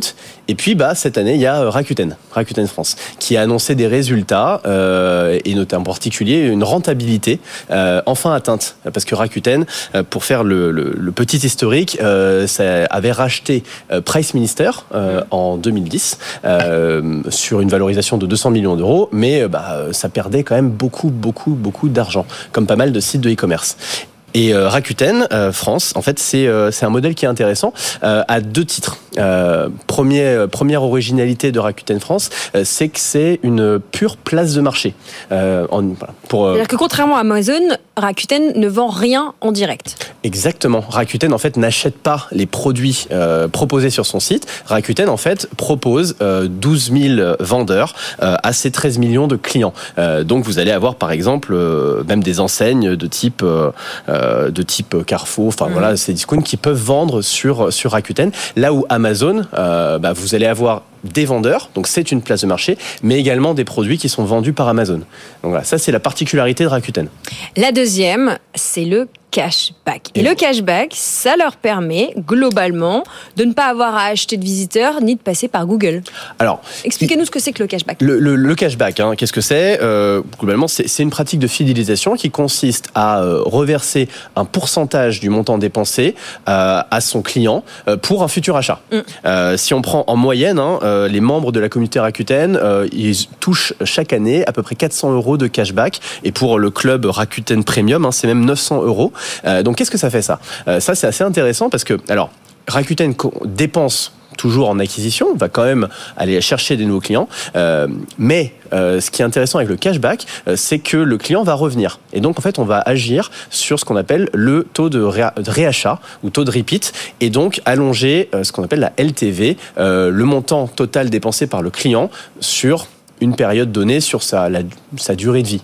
Ce qui nous amène à l'enseignement suivant, c'est que dans le e-commerce, ce qui coûte le plus cher, c'est l'acquisition du client. Absolument. Donc une fois qu'on l'a, faut l'arroser. quoi. Bah exactement. En fait, euh, je, je vais vous donner un exemple. hein. Euh, une entreprise euh, que nous on a en, portefeuille, la Brigade de Véro, qui fait des, des plats, euh, qui- qui- des plats diététiques en abonnement. Alors, la Brigade de Véro acquiert un client pour 90 euros. Mhm. C'est ce que globalement, quand on divise euh, le- le- les dépenses publicitaires marketing euh, dépensées chez Meta ou chez Google euh, par le nombre de clients, bah, on se retrouve avec 90 euros par client. Euh, le panier moyen, hein, le panier du premier, euh, de la première commande, il est de 96 euros. Alors, calculez la marge, elle est autour de 80%. Je vous fais le, enfin, pas besoin de faire le calcul pour vous- se rendre compte qu'en fait, le client, il n'est pas rentable sur ce premier achat. Là où ça devient intéressant, c'est qu'en fait, le client, il réachète. Et donc, en fait, sur euh, un horizon de euh, 18-24 mois, en fait, le client, en moyenne, dépense 1700 euros. Voilà. Et là, le client devient rentable. Donc en e-commerce, euh, ce qui va être intéressant, c'est de regarder le coût d'acquisition par rapport au panier moyen et à la marge sur le premier achat pour voir si dès le premier achat, est-ce qu'on est rentable ou est-ce qu'on perd de l'argent. Et puis derrière, euh, la LTV pour voir si effectivement sur la durée, là, on devient rentable. L'impact de la fidélisation. Bon, si on prend un pas de côté, on a décortiqué Rakuten. Maintenant, qu'est-ce que ça nous apprend quand on veut investir dans une plateforme de e-commerce? Quels sont les indicateurs avancés à suivre? Alors si on revient au début, euh, bah, c'est euh, d'abord évidemment le trafic, le taux de conversion, le panier moyen en gros la capacité du site de e-commerce à drainer des clients dans le magasin et puis derrière à les faire passer à la caisse. Hein, donc ça, ça, ça c'est ça c'est évidemment important. Et ce qui est intéressant en e-commerce, c'est de les regarder par euh, source de trafic. Mm. Euh, par source de trafic, j'entends surtout les sources organiques, euh, donc le trafic qu'on ne paye pas, et puis les sources d'acquisition payantes. Ça veut pas dire que le plus intéressant, c'est le site qui a que de l'acquisition organique. Pourquoi? Parce que l'acquisition payante, ça reste un levier de croissance. L'acquisition organique permet pas forcément d'accélérer aussi vite euh, que l'acquisition payante. C'est-à-dire, si vous nous vulgarisez ça, c'est-à-dire que les gens qui arrivent par la pub, c'est pas forcément moins bien que les gens qui arrivent un peu par hasard, et que ces clients qui arrivent par la pub, en fait, on peut vite les, les rentabiliser. Alors c'est moins rentable, c'est sûr, parce qu'en fait on va payer le, on va payer le client qui rentre. Euh, maintenant la différence c'est que bah, quand vous êtes le trafic organique, c'est difficile de le faire, euh, de le doubler euh, d'un mois à l'autre parce que ça prend du temps. Hein, ça, ça passe par le référencement, ça passe par des actions de notoriété. Euh, si vous faites une croissance mensuelle de 10% du trafic organique, déjà c'est très très bien. Alors qu'avec la, le- la publicité en ligne, vous allez pouvoir doubler, tripler, voire multiplier par 10 votre trafic parce que vous allez mettre en avant un site euh, auprès d'utilisateurs qui euh, bah, recherchent le produit, Mm, mm. alors même que potentiellement, euh, d'un point de vue organique dans Google, bah, le gros site passerait devant vous. Est-ce que vous pouvez justement nous décortiquer cet indicateur de dépenses publicitaires, le retour sur dépenses publicitaires Qu'est-ce que ça signifie? Donc vous avez deux indicateurs. Donc de- de- le, le CAC, le euh, coût d'acquisition client. Donc c'est, on en a parlé tout à l'heure, combien de coûts mon client? Et puis on a le ROAS. Le ROAS, c'est mon retour euh, sur euh, investissement publicitaire. Return on ad spent. Donc là, qu'est-ce que ça veut dire? Bah, Le ROAS, c'est simple. On, on va prendre euh, le, euh, on va, au choix le panier moyen euh, divisé par euh, le, le- le coût d'acquisition client. Mhm. Euh, ça va nous donner un multiple. Donc par exemple, euh, si mon client dépense euh, 100 euros et qu'il me coûte 50 euros à acquérir, mon ROAS, il est de 100 divisé par Mhm, 50, mhm, mhm. 2. Voilà. Ce qui va être intéressant à regarder, c'est euh, le ROAS break-even. Donc le ROAS qui permet d'être rentable. Et ça, c'est vous faites 1 divisé par le taux de marge brut et ça va vous donner un certain multiple. Vous voulez que votre ROAS soit supérieur à ça. Si ça passe pas dans le calcul du panier moyen, on peut regarder le ROAS du point de vue de la LTV, donc en fait de la dépense totale que va faire le client une fois qu'il aura réacheté et le diviser donc par le CAC. Et là, vous avez un- une autre mesure du ROAS euh, qui, bah, dans mon exemple précédent, marchait pas sur le panier moyen et dans la cadre de la brigade de Véro, marchait très bien sur une vision long terme. Comment on replace le cashback au milieu de ce que vous venez de décrire? Le cashback, en fait, ce qui est intéressant, c'est qu'il va avoir un impact sur la LTV. Donc, euh, LTV, c'est l'acronyme pourquoi euh, lifetime value. Voilà, lifetime value, donc euh, le, le montant. Alors la LTV, on peut la voir sur une. En général, on la voit sur une période. On va dire la LTV sur 12 mois, la LTV sur 18 mois, 24 mois, 36 mois. Mhm. Mais donc le cashback, ce qui est intéressant, c'est que ça va impacter le taux de réachat. Et donc euh, le taux de réachat fois le panier mo- euh, fois- le nombre d'achats fois le panier moyen, ça vous donne la LTV. Euh, le cashback va faire revenir le client, va le faire réacheter, augmenter la LTV et donc augmenter naturellement mon ROS. Voilà ce qu'on pouvait dire de manière très pragmatique en décortiquant une entreprise française, enfin en tout cas une filiale française d'un groupe japonais, apprendre quelques petites choses, vous euh, rappeler les bases, les indicateurs à suivre si je puis dire, pour euh, mesurer votre investissement, l'intérêt de votre investissement. Et puis voilà, ce point sur le cashback qui commence à se voir partout en France. Ouais. Il y a une grosse démocratisation de, ce, de, comment dire, de cette méthode, de cet euh, usage, de cette euh, fonctionnalité, en fonction de quel point de vue on se met. lié à euh, deux choses. hein. La première qui est l'augmentation des coûts d'acquisition. Hein, il y a eu des, des augmentations soudaines, euh, notamment l'année dernière, et puis et donc qui amène à se poser la question comment est-ce que je, je me rends moins dépendant euh, des, de, de Google et de Meta, euh, et comment est-ce que j'augmente ma LTV. Et puis deuxième, bah, c'est tout simplement que les gens quand ils voient une bonne idée, en général, ils se copient, et donc Ça, ça permet de diffuser des bonnes pratiques. Voilà, le cashback. Merci beaucoup Alexandre et l'équipe de Tudigo. Je précise que cette séquence est à retrouver en podcast et en replay sur vos plateformes habituelles, qu'elles soient françaises, européennes ou euh, américaines. Et on se retrouve juste après une petite pub. On va faire le point sur l'actualité économique. On fera le point euh, sur notre CAC 40 hein, qui est toujours bien dans le vert. On parlera un petit peu de voitures électriques. Et après ça, immobilier. On a plein de sujets à aborder. On va faire le match des villes aujourd'hui. Le match des villes entre d'une part Toulouse et de l'autre Bordeaux. À tout de suite. Tout pour investir sur BFM Business.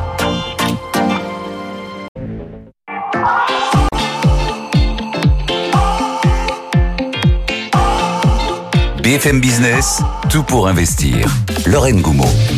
L'émission qui s'occupe de faire de vous des meilleurs investisseurs, des meilleures investisseuses. On est en direct à la radio, à la télé, sur le web, que vous regardiez de votre ordinateur, de votre portable. Et puis on est bien sûr en podcast. Bonjour à vous qui nous écoutez euh, en dehors de France. Le programme de l'heure à venir, c'est évidemment l'immobilier, le match des villes avec Net Investissement. Nous allons organiser une petite battle, un petit match entre la ville de Toulouse et la ville de Bordeaux. Où fait-il bon acheter, devenir investisseur ou propriétaire? Réponse dans un gros quart d'heure. On va faire une double dose d'immobilier aujourd'hui puisqu'on se posera la question de la fiscalité sur les revenus locatifs euh, touristiques encaissés en 2024. Ça ne vous échappe pas, c'est un peu le flou. La loi de finances 2024 ne dit rien, donc a priori pas de changement à ce stade, mais la proposition de loi actuellement à l'examen risque de changer la fiscalité. Donc quand pourrait-elle s'appliquer? Quid pendant les JO on répond à cette question vers 11h30. Et puis, on va parler aussi d'ETF aujourd'hui, de tracker, puisque c'est ce qu'on fait le jeudi. On répondra à Michel qui nous demande si les ETF Nasdaq et S&P 500 sont vraiment ESG. Les ETF ESG sont-ils vraiment ESG Et à Sylvie qui veut qu'on parle des ETF Smart Beta. C'est Jérémy Tubiana de l'équipe de BNP euh, Paribas Asset Management qui viendra répondre à vos questions et à celles que vous nous enverrez peut-être d'ici là. L'adresse, c'est direct at bfmbusiness.fr ou bien sur LinkedIn. Vous m'écrivez en message privé je vous lis. Je vous confie à Stéphanie Colo pour faire le point sur l'actualité économique. BFM Business, l'info éco, Stéphanie Colo. Beaucoup de résultats d'entreprise ce matin. On commence avec Auchan euh, qui tombe dans le rouge en 2023 avec une perte nette de 379 millions d'euros contre un bénéfice de 33 millions un an plus tôt. Le distributeur voit son chiffre d'affaires baisser d'1,7% à près de 33 milliards en 2023 et ce malgré la hausse des prix. Danone publie de son côté un chiffre d'affaires de plus de 27 milliards d'euros en hausse de 7% comparable. Le bénéfice net baisse de 8% à 800 81 millions du fait notamment de la déconsolidation de ses activités en Russie. Pour cette année, le groupe prévoit une croissance de 3 à 5% de ses ventes. Engie publie un chiffre d'affaires en baisse de 12% mais le résultat net progresse de près de 4% à 5,4 milliards d'euros. C'est grâce à ses activités dans la gestion de l'énergie et des renouvelables. Le groupe relève ses prévisions pour cette année. Notez que Catherine McGregor, la directrice générale d'Engie, sera l'invité de BFM Business et d'RMC Découverte. Ce sera demain à 8h15.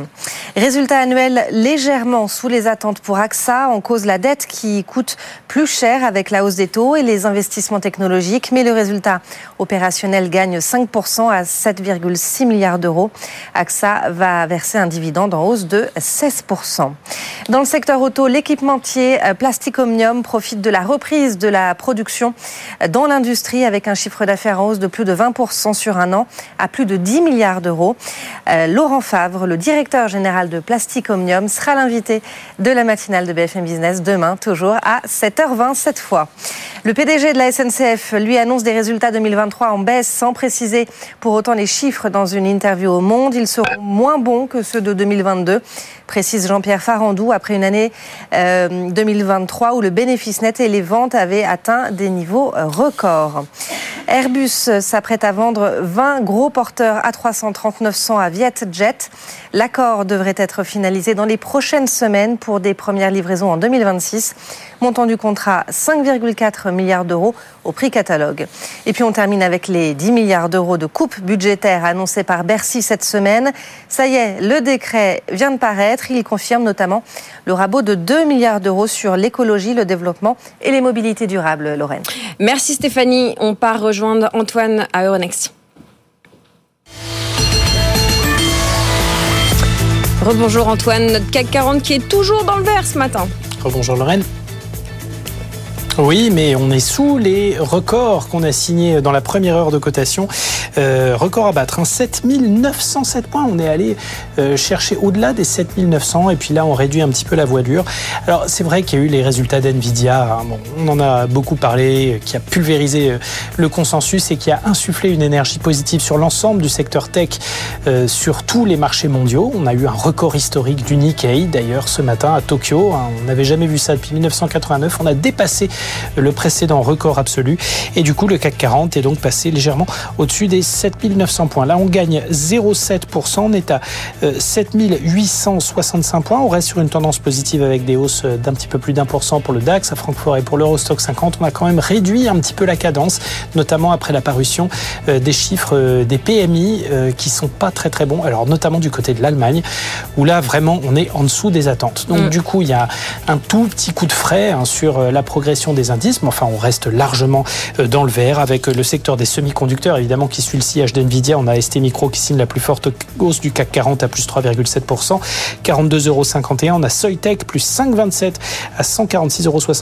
Alors, on parle beaucoup d'NVIDIA. Il y a aussi une série de résultats qui sont arbitrés très positivement à Paris ce matin. Il faut aussi parler d'Engie, hein, qui gagne Mm. 2,6% à 14,91 euros. DAXA aussi, qui gagne 2,7% à 32,03 euros. Euh, Soprasteria, qui signe la plus forte hausse du SBF 120 à 9,7% de progression, 232,20 euros. Plasticomium aussi, plus 7,11 à 11,15. Bureau Veritas, plus 6,5 à 26,79. On a Accor aussi, plus 4,14 à 39,53 euros. Donc, euh, carton plein, vraiment, enfin, carton plein, sauf pour Imeris, hein, la seule publication un petit peu décevante du jour. Le titre perd 3,9% à 31,06 euros après un début de séance particulièrement baissier. hein. Le titre perdait plus de 10%. Mm. Le CAC, donc plus 0,7%, on est à 7865 points et l'euro, 1,0853 Lorraine. Voilà, Nvidia et les résultats en renfort. C'est l'heure de votre histoire, Antoine. On va parler d'un secteur qu'on avait presque oublié euh, à force de parler de puces, le secteur de la voiture électrique. Tout pour investir, l'histoire d'Antoine. Mais non, il est toujours en vue, euh, ce secteur de l'automobile électrique. Mais je, dis, mais je veux dire, depuis quelques jours, bon, on en parlait un peu moins. Il y a beaucoup de bonnes nouvelles, mais des inquiétudes aussi, des inquiétudes de fond sur l'auto électrique. Oui, euh, tiens d'ailleurs, c'est amusant parce que sur les résultats d'NVIDIA, il y a un seul secteur sur lequel les ventes de puces sont en légère baisse euh, sur un an. hein, si on regarde le dernier trimestre de l'année dernière, Mm. c'est celui de l'automobile. Oui, il y a des puces NVIDIA aussi partout dans Oui, l'automobile, justement parce que la plus-value, la valeur ajoutée de l'automobile va essentiellement se diriger du côté des hautes technologies et de l'intelligence artificielle, bien sûr, ces prochaines années. Mais au-delà de ça, c'est vrai que euh, l'automobile électrique subit un véritable coup de frais en ce début d'année. Alors, vous avez pu le voir sur les chiffres des immatriculations en Europe euh, pour le mois de janvier, euh, avec un très très net recul du segment électrique euh, qui repasse du côté des 11%, euh, alors qu'on était sur des chiffres plus proches des 20% hein, sur l'ensemble de l'année 2023. Alors, c'est vrai qu'il y a des effets de stock toujours hein, sur, sur les premiers mois de l'année qui peuvent expliquer ça, mais il y a aussi le fait que, une à une, les politiques d'incitation et les politiques de bonus au niveau mondial ben, sont en train d'être vues à la baisse, hein, comme chez nous, comme en Allemagne notamment, où ça commence à être le cas et où c'est particulièrement pour cette raison pour laquelle les chiffres de janvier ont piqué à ce niveau-là.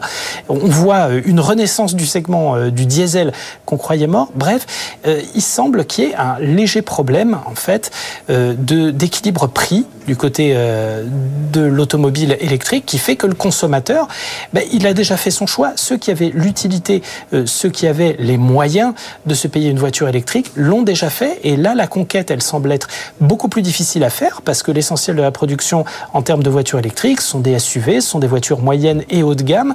Les petites voitures électriques, en gros, depuis la Renault Zoé ben, qui est en train de s'éteindre, on n'en a pas vu. hein. On attend la, la Renault 5 électrique, mais dans l'attente, euh, pouvoir faire des petites voitures électriques citadines rentables, qui euh, foncièrement euh, constitue l'essentiel de la demande du moment euh, pour les prochains mois, ben on n'y arrive pas, on n'arrive pas à gagner d'argent dessus. Et alors, il y a une série de mauvaises nouvelles du côté du marché américain de l'automobile électrique qui a été véritablement un, un catalyseur de croissance ben, qui glace un petit peu les investisseurs et qui font dire que la fête est peut-être finie. Regardez Rivian qui est le spécialiste des euh, pick-up Bah oui, électriques, un 15 des hier, principaux hors concurrents de. Tesla qui a un énorme contrat. Oui. Ouais, moins 15 hors séance. Et puis euh, l'annonce euh, de licenciement, l'annonce Mm. de suppression de poste, l'annonce d'une réduction de la production. Bon, on sent que quelque chose ne va pas. Euh, regardez Fisker, qui est aussi euh, un grand de, de l'automobile électrique du côté des États-Unis. Euh, gros, gros problème de qualité. Apparemment, il y a des pièces qui s'en vont quand la voiture roule. Et en plus, le titre est tellement une penny stock du côté de la bourse de New York que euh, bah, les autorités pensent à le délister. Donc on voit que ça va pas forcément très bien. Il y a Lucid aussi, Lucid Motors. Euh, vous savez, cette euh, entreprise qui est soutenue à bout de bras par l'Arabie Saoudite.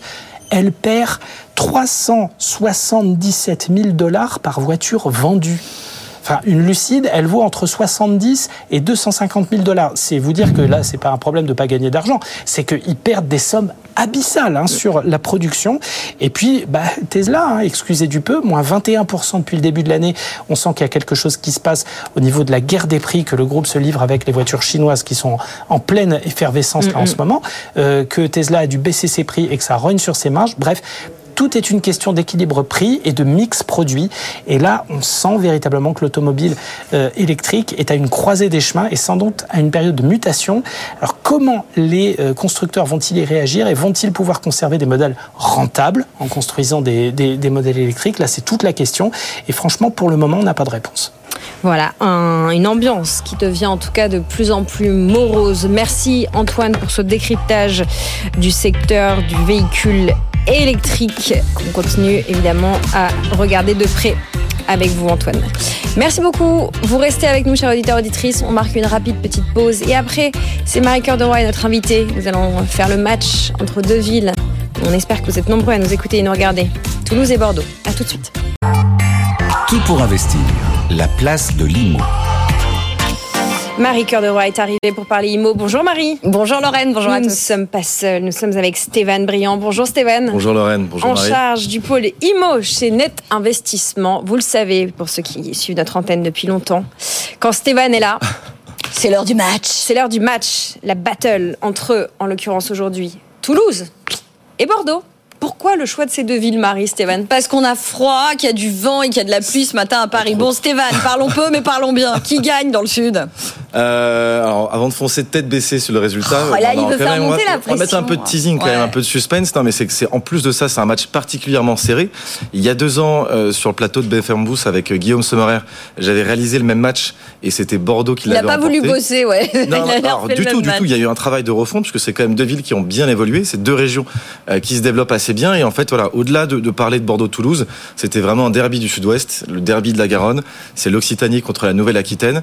C'est deux régions qui pèsent quand même de façon assez importante sur le PIB national. hein. Les deux régions pèsent à peu près de 15% sur l'ensemble du, PIB. Et puis surtout, c'était voilà, parler de, Toulouse aujourd'hui qui reste le berceau finalement de, l'aéronautique euh, versus à, Bordeaux qui a déjà connu finalement une belle envolée des prix euh, avec la- l'arrivée de la LGV en 2017 qui reste encore attractif. Et voilà, l'idée c'était de comparer un peu les deux. Euh, Toulouse avait un léger retard. À voir si aujourd'hui Toulouse a, a su euh, Bah, se démarquer. Moi, se- sur le papier, justement, j'ai tendance à dire. Bordeaux, effectivement, depuis la LGV, on a vu une explosion des prix de l'immobilier à Bordeaux.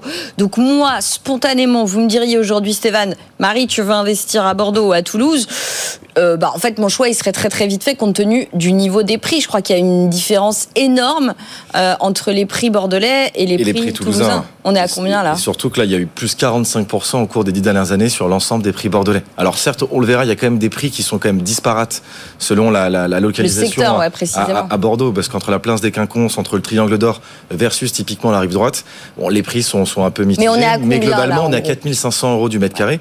On peut facilement aller rechercher 7000 euros du mètre carré sur le Triangle d'Or ou tout autour de la place des Quinconces. À l'inverse, si on bascule sur la rive droite notamment, on peut plutôt être aux alentours des 3000, 3500 euros du mètre carré. Ah, il y a quand même des écarts phénoménaux Il y quand des même. écarts hein, phénoménaux et bah, il y, a, il y a quand même un pari de se dire est-ce qu'on va aller aujourd'hui sur la rive droite qui était d'anciennes friches industrielles? Il y a eu de gros projets d'aménagement, ça prend tout doucement et on le voit, les, les prix commence légèrement à décoller, mais voilà, il y a encore un Mais, potentiel. mais du coup, là, par exemple, si quand même je suis un peu folle et que je préfère Bordeaux à Toulouse pour investir, euh, vous me diriez quoi, Stéphane, d'aller là où finalement, entre guillemets, sur de la valeur sûre très Et chère, voilà, justement. ou, euh, ou plus de prendre un pari pour l'avenir euh, côté rive droite? C'est- compliqué. Il y a soit l'approche patrimoniale de se dire finalement on va aller sur un actif qui a de la valeur, on est certain, c'est déjà mature, on est certain que ça plaît. En plus, il y a un potentiel de location sur du saisonnier, sur du LMNP. Donc euh, là, on peut cibler en effet l'ultra-centre. Euh, ça peut être pertinent, mais avec un espoir de plus-value qui est quand même relativement faible.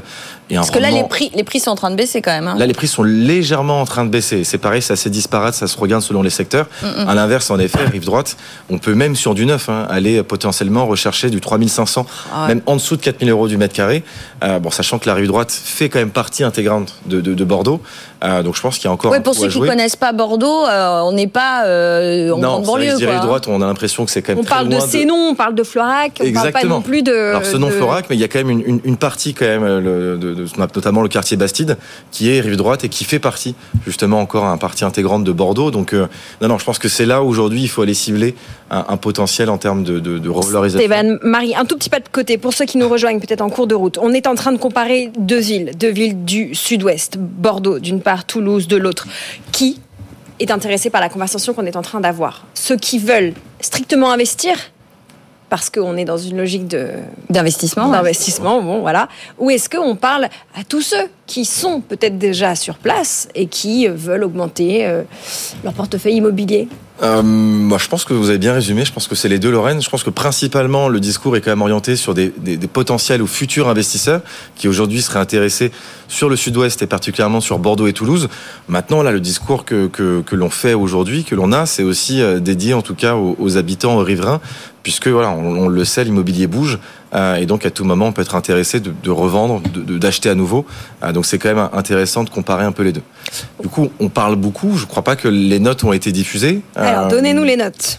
Alors. Est-ce qu'il va nous demander Parce qu'il faut pas nous demander, Stéphane, parce que moi j'ai déjà regardé. Donc, euh, Non, non, non, mais non, non, je, je veux pas je mettre vais trop, tricher, trop de, sinon. trop de suspense. Non, c'est, Toulouse qui l'emporte aujourd'hui avec une très belle note de 15 sur 20. Alors Bordeaux est quand même juste derrière avec une note de 14,5 sur 20. Donc Ah oui, d'accord, bon. euh, Ouais, mais alors. Moi, quand même, hein, euh, je trouve que Bordeaux me paraît très bien noté. Je suis désolée, mais moi, j'ai quand même l'impression. Alors, euh, ça va faire bientôt euh, bah, 10 ans, hein, l'âge de mon fils, que je couvre ce secteur de l'immobilier et du logement pour pour BFM Business. Euh, je suis arrivée quasiment sur ce secteur. C'était le début du de, Ah l'explosion bordelaise, quoi. Et, et là, euh, j'ai l'impression qu'on est trop tard, quoi. Donc là, avoir 14 et demi, euh, ça m'étonne pas que Toulouse l'emporte. Très honnêtement, aujourd'hui, justement pour les prix d'accès, etc. Ouais, exactement. Mais Et les grands projets qui arrivent surtout. quand même, et on va en parler de Toulouse, mais quand même, euh, c'est pas un peu. C'est pas un peu beaucoup, 14,5 pour, euh, pour Bordeaux aujourd'hui. Franchement, vous iriez conseiller à quelqu'un, par exemple, typiquement moi, qui ne suis propriétaire de rien du tout, qui voudrait Pas encore, pas encore. Je rêvais. Euh, qui voudrait potentiellement me lancer dans mon premier investissement locatif, vous allez me conseiller Bordeaux. Je pourrais.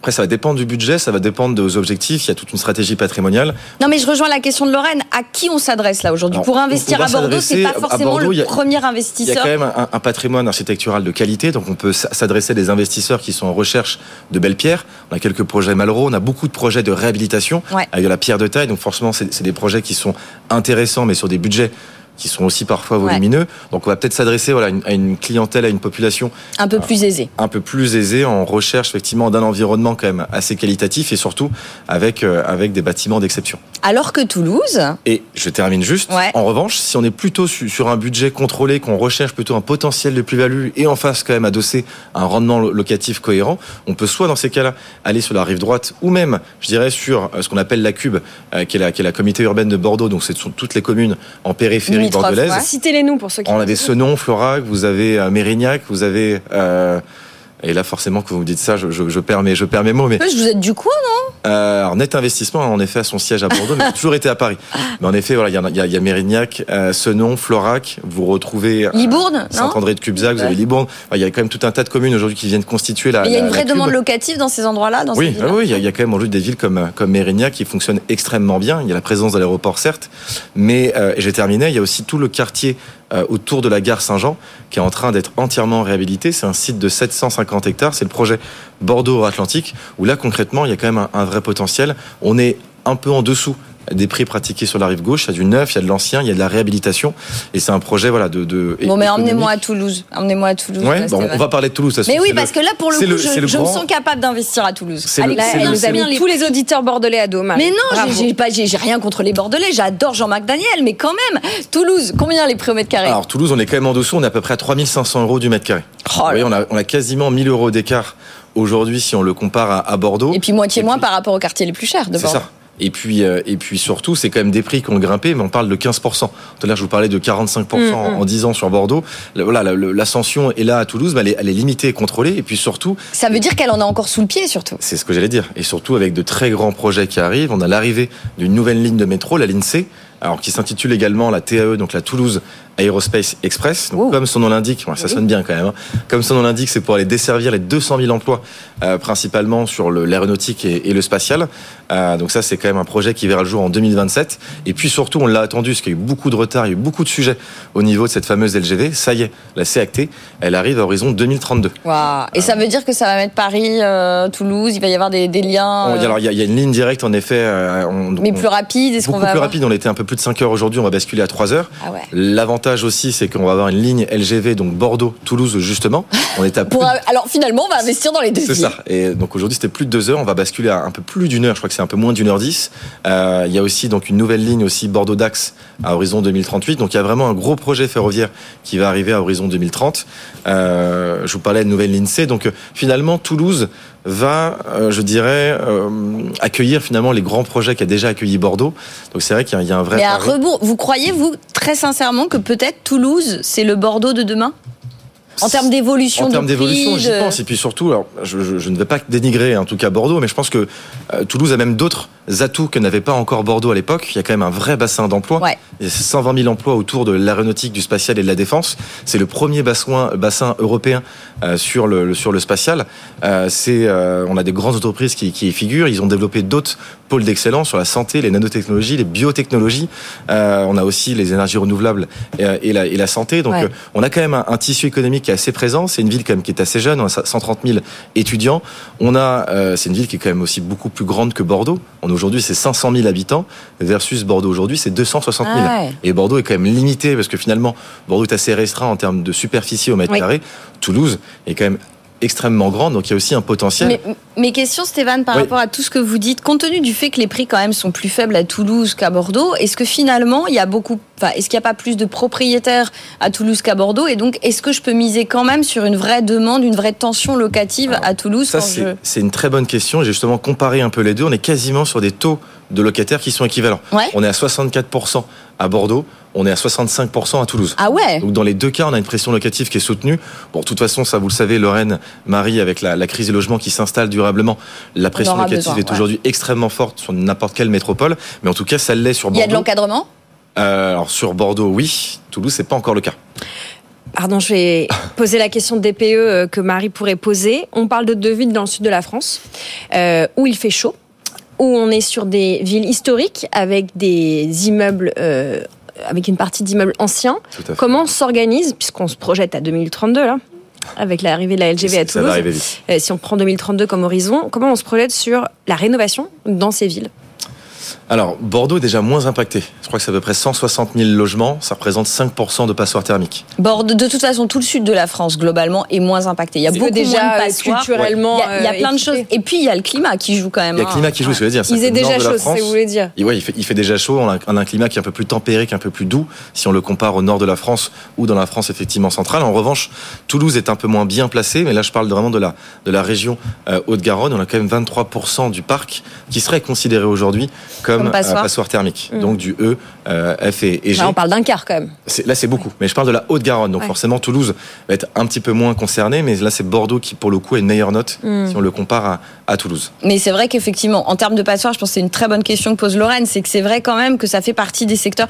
Pareil, toute la façade atlantique, il y a beaucoup moins de passoires. Toute la côte d'Azur également. En fait, là où on va comptabiliser le plus de passoires, c'est évidemment le nord de la France. Et puis en montagne, on en a beaucoup parlé, beaucoup de stations de ski. Là, ça va être très compliqué. Peuplées de passoires. Hein. Il y a des, stations où on a 90% de passoires. Exactement. Donc, euh, effectivement, ça fait partie aussi d'un argument à regarder. Et pour le coup, que ce soit Bordeaux ou Toulouse, c'est vrai qu'on on a moins de risques de tomber sur l'achat d'une passoire qu'à Paris pour les plus euh, chanceux ou, euh, Paris, ou c'est dans le Nord ou Lille. débat, hein. voilà, Paris va être extrêmement compliqué euh, puisqu'on est forcément très concerné par des bâtiments d'exception haussmanniens et autres qui vont être très compliqués à remettre un petit peu aux normes. Euh, je reviens juste sur Toulouse quand même, le, le vainqueur du jour. Euh, je, je parlais un petit peu de, de- de- de l'évolution démographique. C'était 7% en tout cas sur Bordeaux depuis l'arrivée de la LGV, donc on voit quand même l'impact. Ouais. Ça rend quand même la ville extrêmement attractive. Euh, Toulouse n'a pas encore en tout cas démarré le- le- la LGV, mais néanmoins il y a quand même une, une croissance qui est assez soutenue. C'est 15 000 nouveaux arrivants chaque année. Donc il faut savoir qu'aujourd'hui Toulouse, à l'heure actuelle, est la quatrième ville de France en termes de population. Si elle suit en tout cas cette, cette croissance, à horizon 2030, elle va passer devant Lyon. Ce qui la mettrait Devant Lyon? Devant Lyon. Ah ouais. serait devant Lyon. Elle serait devant Lyon. C'est vrai qu'on là on parle de- de- elle vous l'avez rappelé, c'est Toulouse, c'est aussi la métropole toulousaine qui peut s'étendre beaucoup plus qu'aujourd'hui, pour reprendre le comparatif. Bordeaux, ouais. qui est euh, coincé, entre guillemets, dans son territoire euh, de manière plus. Et- Exactement, mais c'est quand même un chiffre. Elle serait sur le podium quand même des villes les plus peuplées euh, françaises. Forcément, il y a quand même Marseille qui est, qui bien devant, mais ça c'est quand même pour moi un point qui est important. Et puis en plus, bon là je, je n'ai rien contre les Lyonnais, mais elle est aussi passée devant euh, Lyon sur les villes les plus attractives aujourd'hui en France. Donc il y a quand même beaucoup d'indicateurs. Il y a, il y beaucoup de signaux qui qui sont assez forts. On a en plus beaucoup de projets en réalisation. Il y a beaucoup de projets neufs aussi qui sont en train d'être créés, d'être aménagés. On a la gare Matabio euh, qui est en train d'être d'être repensée pour devenir un pôle d'échange multimodal. C'est 200 000 mètres carrés euh, d'habitation qui sont prévus. C'est 1000, lo- 1000 logements sociaux qui vont arriver. Donc là, c'est vraiment pour aller élargir euh, finalement le, le centre-ville. On a forcément du bureau du commerce qui arrive. Donc il y a quand même voilà de, de- de grands de grands projets. Moi, c'est bon, je suis convaincu là. Ouais, on, on dirait ça l'air. Ouais, ouais, Ça bah moi l'air. de toute façon, entre les deux, je choisissais Toulouse. Non pas que j'aime pas Bordeaux, mais effectivement, pour l'accessibilité et les perspectives de plus-value et de rendement, je pense qu'effectivement, euh, Toulouse, c'est le euh, bon choix. Et encore une fois, Justement, on était Bordeaux sur des investisseurs potentiellement un peu plus aisés ou, ou qui ont déjà peut-être euh, investi Du par ailleurs. ouais. Alors que Toulouse, je pense que c'est vraiment le bon plan pour les primo-investisseurs, pour ceux qui, qui ne se sont pas encore lancés. On, on a cette, cette, cette benne aujourd'hui, avoir des, des prix à 3000, 3500 euros du mètre carré. Donc en effet, ça En moyenne, donc j'imagine qu'en plus on peut trouver. euh, Exactement, surtout que là on intègre le neuf et, et l'ancien, on peut être en, en effet bien en dessous. Euh, Est-ce que vous factorisez les performances sportives des clubs locaux dans votre calcul? Ah, c'est une très bonne question et je crois qu'on ne le fait pas encore, mais c'est vrai qu'on pourrait. Alors là, du coup, ça serait, il y a- aurait encore un grand débat sur les performances sportives toulousaines ou, ou de Bordeaux, mais Euh, Rugby vrai et foot, critères d'attractivité quand même. Ah, mais bien sûr, bien sûr, ça, du, du tourisme, c'est vrai qu'on en a beaucoup d'ailleurs sur Bordeaux. On, en- on on commence à en avoir de plus en plus sur Toulouse. Et en effet, au-delà de, de, de, de l'économie, il y a forcément une, une, une notion, euh, une notion sportive. ouais. Bah, Toulouse est en- Ligue 1, pas Bordeaux. Déjà. Et pour le rugby. que euh, Lorraine, elle a quand même aussi un, un- un avis, un avis penché. Je terminerai juste si, si on a quelques minutes, si on a encore un peu de temps. Je vous donne une minute. allez-y. Allez, on, on parlait de rendement locatif sur Bordeaux, on était globalement entre 4 à 5% On va avoir quasiment l'équivalent aujourd'hui à Toulouse, de 4 à 5% sachant qu'on est quand même sur un prix du mètre carré en dessous. Donc forcément, on a aussi un, un potentiel d'augmenter le rendement sur les prochaines années. Je terminerai là-dessus. Je pense que j'ai respecté à, à peu près la, la donnée. Ouais. Euh, non, il y aurait une question. euh, Ah. Je pense à ça parce qu'on a un auditeur qui nous a écrit euh, à propos de la mairie de Boulogne qui qui cornerise, qui limite la possibilité de louer, euh, notamment sur Airbnb, euh, les résidences secondaires. Est-ce qu'on pourrait arriver sur une dimension pareille à Bordeaux ou Toulouse, pour ceux qui seraient intéressés de faire euh, du, Du saisonnier. la- du saisonnier et qui sont déjà peut-être propriétaires dans la région Est-ce qu'on peut imaginer localement des mesures comme ça? A priori, oui. C'est très compliqué de, de- de donner une, une, C'est une déjà réponse. qu'à Biarritz. Si À Biarritz, en effet, on a déjà. Il y a une notion aussi sur le pays, le, le Pays Basque. Ouais. Donc a priori, hein, je, je- de toute façon, aujourd'hui, j'irais miser sa stratégie d'investissement et sa Sur du stratégie saisonnier, c'est une connerie. Le saisonnier, Ouais. c'est en effet une connerie. Euh, il, est, il est certain euh, qu'à mon avis, on va tous être concernés avec différents abattements et même des limitations en termes de durée. Il fallait entendre bêtise et non pas le mot qui commence par un C. Merci. C'est non, c'est moi, ma faute, c'est ma faute. Merci Marie Cœur de Roi et merci à vous euh, Stéphane Briand. Marie, demain euh, c'est vendredi déjà. Les experts, une demi-heure pour répondre à toutes les questions de nos auditeurs et faire le point Ah mais là on va avoir tellement de sujets. On a Jean-Luc Guittard de Consultim, on a Christopher Wangen qui vient assez régulièrement. On va essayer de faire le point sur toute l'actualité. Il y a des choses à dire sur le DPE notamment. Euh, D'ailleurs à ce propos, je tease. Demain je vous apporte des petits chiffres exclusifs. Vous vous souvenez là ce que nous a annoncé euh, le gouvernement il y a une dizaine de jours sur les petites Sur les passoires? petites ouais. Et ben on a des gens qui se sont penchés pour nous pour nous donner Ah, l'impact réel dans les grandes métropoles. Euh, quelle, vraiment, quelles seront la part des petits logements G qui vont passer en F, qui vont passer en Mm. mieux. Euh, on va voir ça euh, demain. Demain. Ouais. Bon, à suivre. Voilà, merci beaucoup à tous les deux. Stéphane, à la prochaine Merci. pour un autre match entre les villes. On marque une petite pub et après on va s'occuper de Tracker. On va parler ETF comme tous les jeudis dans Tout pour investir. À tout de suite.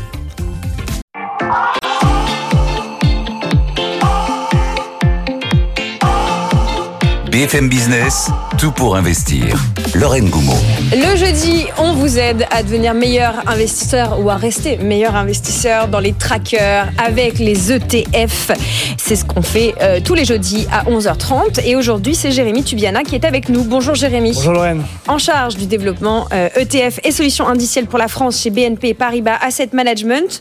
On va parler de plein de choses. D'abord, on a pas mal de questions d'auditeurs qui ne sont pas toutes liées. Donc, sans faire un pot pourri, on va quand même essayer de vous répondre, notamment à Sylvie, à Michel, entre autres.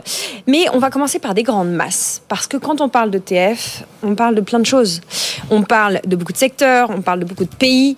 Donnez-nous des chiffres pour que on comprenne notamment les flux. euh, de, les flux, pas en cours, mais le bilan des flux de 2023. Alors, euh, 2023 a été une très bonne année pour l'industrie ETF en Europe. Ça a été une des meilleures années de collecte. On est pas- Depuis? Depuis euh, au moins 2020. Euh, donc euh, ça a été la deuxième année depuis 2020 euh, en termes de, de flux de collecte. Euh, Quelques chiffres, donc on n'est pas loin des 150 milliards de, de, de collecte euh, en 2023, 60% sur les actions, 40% sur les obligations. Mhm. Donc c'est un message important parce que euh, les obligations ont connu une vraie croissance de collecte en 2023. Ça a atteint quasiment 50% en milieu d'année 2023. En termes de flux ESG, parce que c'est une information qu'on regarde également, on est plutôt, autour de 30%. Là, c'était un peu en dessous par rapport aux années précédentes où, euh, par exemple, en 2022, les flux ESG ont quasiment représenté euh, plus de 55%, voire 60% des flux. Après, en termes d'exposition, sur les actions, ça a été principalement les ETF monde et US, les actions américaines, et on a eu un peu d'émergents et un peu d'Europe. Un peu de tout alors en fait. Alors, c'était principalement, euh, le, là je vous ai donné le, le classement, mais Monde US principalement US et monde. Euh, côté obligataire, beaucoup de collectes sur les obligations d'État, notamment américaines. Mm. Euh, ça, c'est vraiment pour vous donner le panorama en 2023. Maintenant, en 2024, Quelles sont vos projections? Alors, projection, c'est compliqué, mais en tout cas, on peut regarder, voir ce qui s'est passé jusqu'à présent. Bah, la tendance est la même. Déjà, en termes de, de tendance, euh, à, à fin mi-février, on est sur la même tendance que ce que l'on a connu à la même période en 2023, Mm. avec une grosse collecte sur les actions. Là, on est à quasiment à 70% de collecte sur les actions, 30% sur les obligations, un peu moins de 20% sur l'ESG. Et en termes de classe d'actifs, précisément, quand on rentre un peu dans le détail, c'est toujours les actions monde et US qui collectent beaucoup. Alors que sur le marché obligataire, c'est plutôt les obligations Mm. corporate et euh, high yield qui, qui collectent le plus. On précise pour ceux qui nous écoutent à emporter en podcast ou en replay qu'on est euh, le 22 février, donc euh, ce qu'on dit est valable à la date d'aujourd'hui. Vous nous le dites, euh, l'ESG est en pente descendante. Qu'est-ce qui explique, selon vous, euh, la baisse de collecte et d'intérêt pour euh, ce secteur Alors en fait, depuis la, la, la, la- la guerre en, en Russie principalement, en Ukraine-Russie, euh, on a eu effectivement des expositions plutôt non ESG qui ont été privilégiées par les investisseurs. Euh, donc du coup, ça a créé une sous-performance de, de l'ESG par rapport au non ESG. C'est pas toujours le cas. Il y a des indices où c'est pas forcément le cas. Par exemple, sur les indices américains, par exemple, l'ESG surperforme le non ESG. Pour autant, ça démontre pas un désintérêt des investisseurs. Au contraire, on voit que les investisseurs sont de plus en plus sélectifs, sont de plus en plus regardants sur les méthodologies euh, ESG. Et par exemple, chez BNP Paribas Asset Management, on vient de lancer des ETF obligataires euh, qui vont répondre justement à ce type de contraintes, ce type d'exigences. On va utiliser finalement notre méthodologie interne de rating, de scoring, de- d'approche ESG. Donc là, encore une fois, pour répondre au plus près aux besoins des investisseurs, notamment européens. On le comprend, euh, les mots que vous venez d'utiliser, contraintes, exigences, elles sont importantes parce que quand on aiguille son argent avec une volonté de le placer euh, sur des entreprises euh, socialement, économiquement et puis en termes de gouvernance responsable, eh bien on a envie de savoir que c'est bien le cas. On a Michel qui nous a déjà écrit plusieurs fois au sujet des ETF et qu'on salue, Michel G, parce qu'on a beaucoup de Michel, qui nous demande justement si les ETF Nasdaq et S&P 500 ESG sont vraiment ESG et comment on fait pour justement s'en assurer?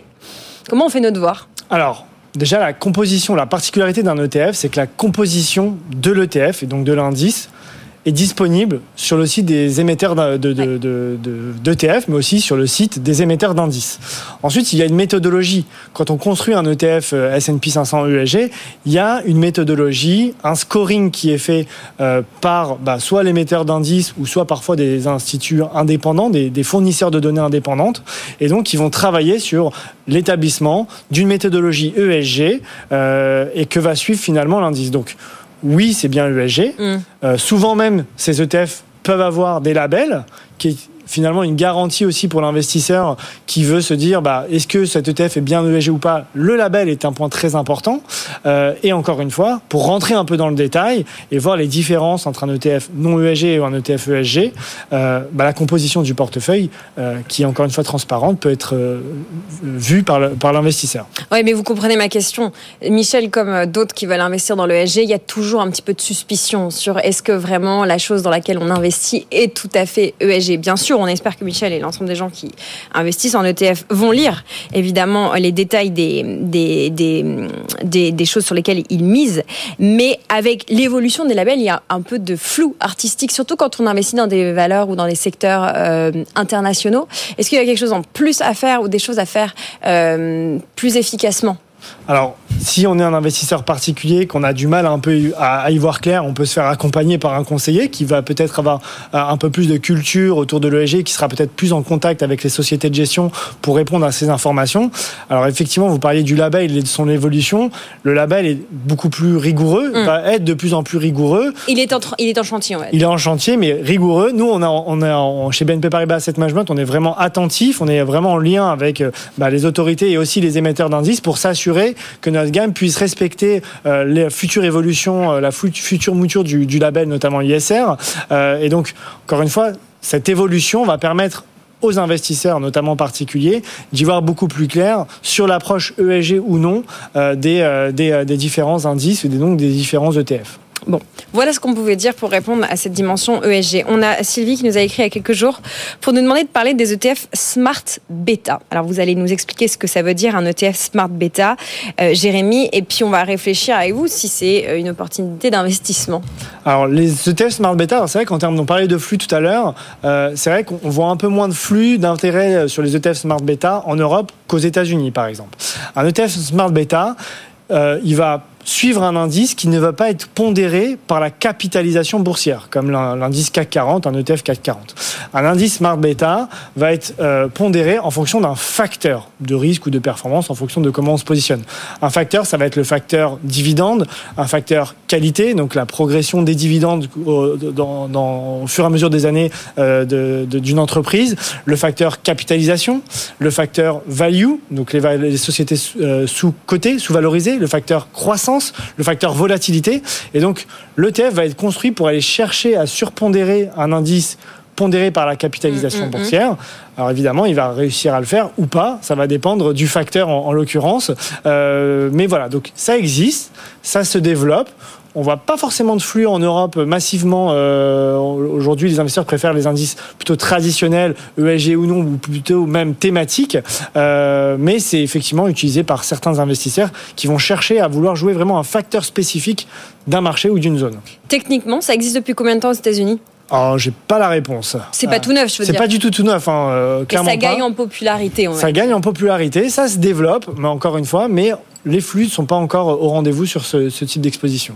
Euh, Est-ce que les ETF, euh, alors vous, vous êtes dedans depuis longtemps, si je puis dire, euh, les ETF, les trackers, ça n'est pas neuf, mais même si nombreux sont nos jeunes auditeurs qui euh, ont cette perception que c'est une nouvelle manière de, jouer, enfin pas de jouer, mais d'investir, euh, mais elle n'est pas neuve. En revanche, ce qu'on peut constater, c'est qu'en Europe et en particulier en France, il y a un certain engouement. Est-ce que vous pensez que le lancement d'un ETF crypto, en tout cas la, communication qu'il y a autour du sur le nouvel ETF crypto qui a été lancé en janvier, va participer à la visibilité des ETF et faire rentrer de nouvelles personnes, de nouveaux profils euh, sur euh, les trackers, peut-être qui pouvaient par ailleurs être déjà sur les marchés d'une manière ou d'une autre, mais arriver via le Bitcoin, via les cryptos euh, sur les trackers. Alors, j'ai pas de positionnement précis sur la, partie crypto et ETF Bitcoin. Et, par contre, je pense que les investisseurs, comme vous le disiez, vous le disiez, pardon, il y a de plus en plus d'engouement, n'ont n'ont- n'attendent plus ce sujet euh, crypto pour investir sur les ETF. Le changement de paradigme, c'est je veux préparer ma retraite, mon futur, suite à l'évolution du système, euh, notamment des retraites. Mhm. Il y a eu la, la- la phase du Covid qui a joué un impact important dans la prise de conscience qu'il faut investir, euh, notamment sur les marchés financiers, pour préparer sa retraite. Et donc, les investisseurs cherchent des produits simples, des produits simples qui vont comprendre avec des frais maîtrisés. Et finalement, l'ETF coche ces cases-là. Et l'ETF va être éligible dans différentes enveloppes, l'assurance vie, le compte titre, le PEA, le PER, l'épargne salariale aussi. Et donc, euh, le, point important, c'est que l'ETF est une réponse pour les investisseurs et justement cette simplicité pour investir sur des indices connus va aider, euh, enfin aide les investisseurs à, prendre en main leur épargne pour, euh, pour une épargne plus long terme et euh, diversifiée. Est-ce que vous avez en tête des ETF sur les small et mid cap dont on parle pas assez? On a des ETF sur ces expositions-là euh, qui existent. Donc là, effectivement, en général, c'est des ETF qui peuvent être, un peu plus volatiles que, euh, que, les, euh, indices traditionnels. Mais clairement, ça existe sur des expositions Europe, Euro, US également, américaines. Donc, euh, pareil, un investisseur qui veut construire son allocation pour jouer vraiment euh, ce secteur-là, enfin cette classe d'actifs-là, pourra le faire. Et c'est vraiment, encore une fois, la particularité des ETF, avoir plusieurs briques, plusieurs ingrédients pour faire finalement sa propre cuisine. Sur des ETF mid et small, en France, on peut dire qu'on a le choix? Il y a le choix. Euh, il en existe plusieurs. Euh, encore une fois, et on peut aller même plus loin, on va avoir des ETF qui vont capitaliser les dividendes, les distribuer. Donc euh, il y a vraiment le choix et une grosse palette de- de- de- d'instruments euh, chez les différents ETF, euh, les fournisseurs d'ETF et notamment chez BNP Paribas Asset Management. On a un de nos auditeurs, Bernard, qui nous demande souvent de plus zoomer sur ces ETF small et mid qui existent, on l'entend. Maintenant, on, un petit mot du coup peut-être pour conclure entre le, le- CAC 40 et cette cote mid et small. Est-ce que les ETF pourraient venir un peu au soutien, au dynamisme de la cote mid et small et rapporter un peu d'amour sur ce marché? Forcément, en fait, la- l'attrait des investisseurs qui n'investissaient pas jusqu'à présent sur les marchés financiers en direct via des actions vont pouvoir le faire via un ETF parce qu'un ETF va leur apporter une plus grande diversifiée parce que une plus grande pardon, diversification. Parce que c'est vrai que le gros sujet c'est comment je fais pour choisir la bonne valeur surtout sur une petite société qui a peut-être pas un énorme track record qu'on connaît peut-être moins bien qui est peut-être plus volatile. Bah, l'ETF va apporter de la diversification et va sans doute effectivement tirer euh, euh, les flux si euh, effectivement les investisseurs privilégient euh, ce, ce segment d'investissement. Voilà ce qu'on pouvait dire, faire le bilan un petit peu des flux 2023 et ce qui s'est déjà passé sur euh, le mois et demi euh, euh, 2024. On continuera à surveiller ce secteur avec vous, cette industrie des ETF. Merci beaucoup euh, Merci, Jérémy et toute l'équipe de BNP Paribas Asset Management euh, sur ces ETF et sur ces solutions indicielles. On va finir l'émission en reparlant un petit peu d'immobilier, en répondant à quelques-unes de, vos que- de vos questions avec Jonathan Anglove. On va réfléchir aussi à ce que c'est qu'un immeuble pastille ou pastillé. Vous avez peut-être entendu parler de cela. À tout de suite après la pub. Tout pour investir. Investir autrement. L'investissement thématique va être encore l'immobilier. Nous avons pas mal de questions de vous, auditeurs, auditrices, sur trop de réglementation, comment y voir un petit peu plus clair sur les revenus de location touristique, notamment Airbnb, à quelques semaines quelques mois encore des Jeux Olympiques pour répondre à ces questions et avoir une réflexion un petit peu plus globale. Jonathan Anglobe était avec nous. Bonjour Jonathan. Bonjour Lorraine. Vous êtes fondateur d'Aguesso Capital côté IMO et côté tech d'Aircall. On est avec vous pour réfléchir et essayer de trouver des solutions très concrètes. Alors le constat, c'est que on ne sait pas, on n'est pas très clair sur la fiscalité, sur les revenus de location touristique, en tout cas euh, ceux qui seront encaissés en 2024, entre ce que dit la loi de finances, les examens, les, les propositions de loi qui sont actuellement en examen, euh, on se demande un peu où on va. Votre regard sur ce flou artistique Alors en effet, il y a eu un énormément de flou artistique euh, récemment. En effet, le, pro- le projet de loi finance en 2024 qui a été euh, voté en décembre 2023 euh, indiquait que globalement c'était la fin des, abattements fiscaux sur les revenus saisonniers. Et, c'est vrai que c'était un petit peu un problème parce qu'en fait, on peut pas publier une loi aussi rapidement sur 2020 pour 2023 en fin d'année 2023 parce que les personnes ont déjà effectué leur location saisonnière. Donc récemment, on parle de le 16 février, il y a eu un rectificatif qui dit que ça a été publié par erreur. Euh, donc euh, on a fait une erreur euh, au sommet de l'État euh, en disant que finalement pour les revenus 2023, euh, on va appliquer les mêmes règles que pour 2022, donc euh, que ce rassure tous les investisseurs qui font de la location saisonnière euh, avec leur résidence principale. hein, J'insiste, on n'oublie pas que euh, on, a- on- on peut faire de la location saisonnière uniquement avec sa résidence principale euh, dans la plupart des grandes villes françaises maintenant, ou alors si on a une, une autorisation spécifique, on a un hôtel ou on a une, un, un logement qui est classé saisonnier. Donc, on se rassure. On a les mêmes, euh, les mêmes, euh, la même application des revenus. Donc, abattement de 50% euh, si on est un logement non classé, abattement de 71% si le logement est classé. Un logement classé, qu'est-ce que c'est? C'est, il y a- ça va de 1 à 5 étoiles. Il faut avoir pas mal de pas mal de petites cases à cocher pour pouvoir être classé. Et c'est vrai que c'est assez intéressant d'avoir 71% d'abattement, puisque après euh, la fiscalité est quand même assez élevée euh, sur euh, sur ces revenus qui sont qui peuvent être conséquents. Pour les propriétaires qui nous écoutent, qu'est-ce qui risque de changer pour les JO Est-ce qu'on peut s'attendre à un peu plus d'instabilité? Alors, ce qui est sûr, c'est que les JO euh, sont en 2024. Hein, J'apprends rien à personne, et donc c'est un petit peu, euh, c'est, ça va être un vrai problème pour tous ceux qui avaient prévu de louer euh, pour les JO, puisque ils, se, ils vont se retrouver malheureusement avec un abattement maximal de 30 donc ils vont se retrouver un, un- un- un- propriétaire classique euh, aura minimum 50% d'impôts euh, sur euh, sur ces sur ces biens là et selon la, sa tranche d'imposition Mm. peut aller relativement haut puisqu'on a on a on- il y a pas mal d'impôts qui se cumulent euh, sur ce genre de biens donc 2024 euh, les personnes qui souhaitaient louer leur logement principal, euh, leur, enfin leur résidence principale, pardon, euh, pendant les JO, vont devoir accepter d'avoir une imposition assez lourde. Moi personnellement, je trouve ça assez scandaleux parce que, en fait, faut pas oublier que les différentes mairies et l'État en général euh, a imposé des règles vraiment compliquées sur euh, sur le logement touristique. Donc euh, on a limité à 120 jours. Moi je trouve ça assez positif dès lors qu'on se dit que c'est la location de sa résidence principale.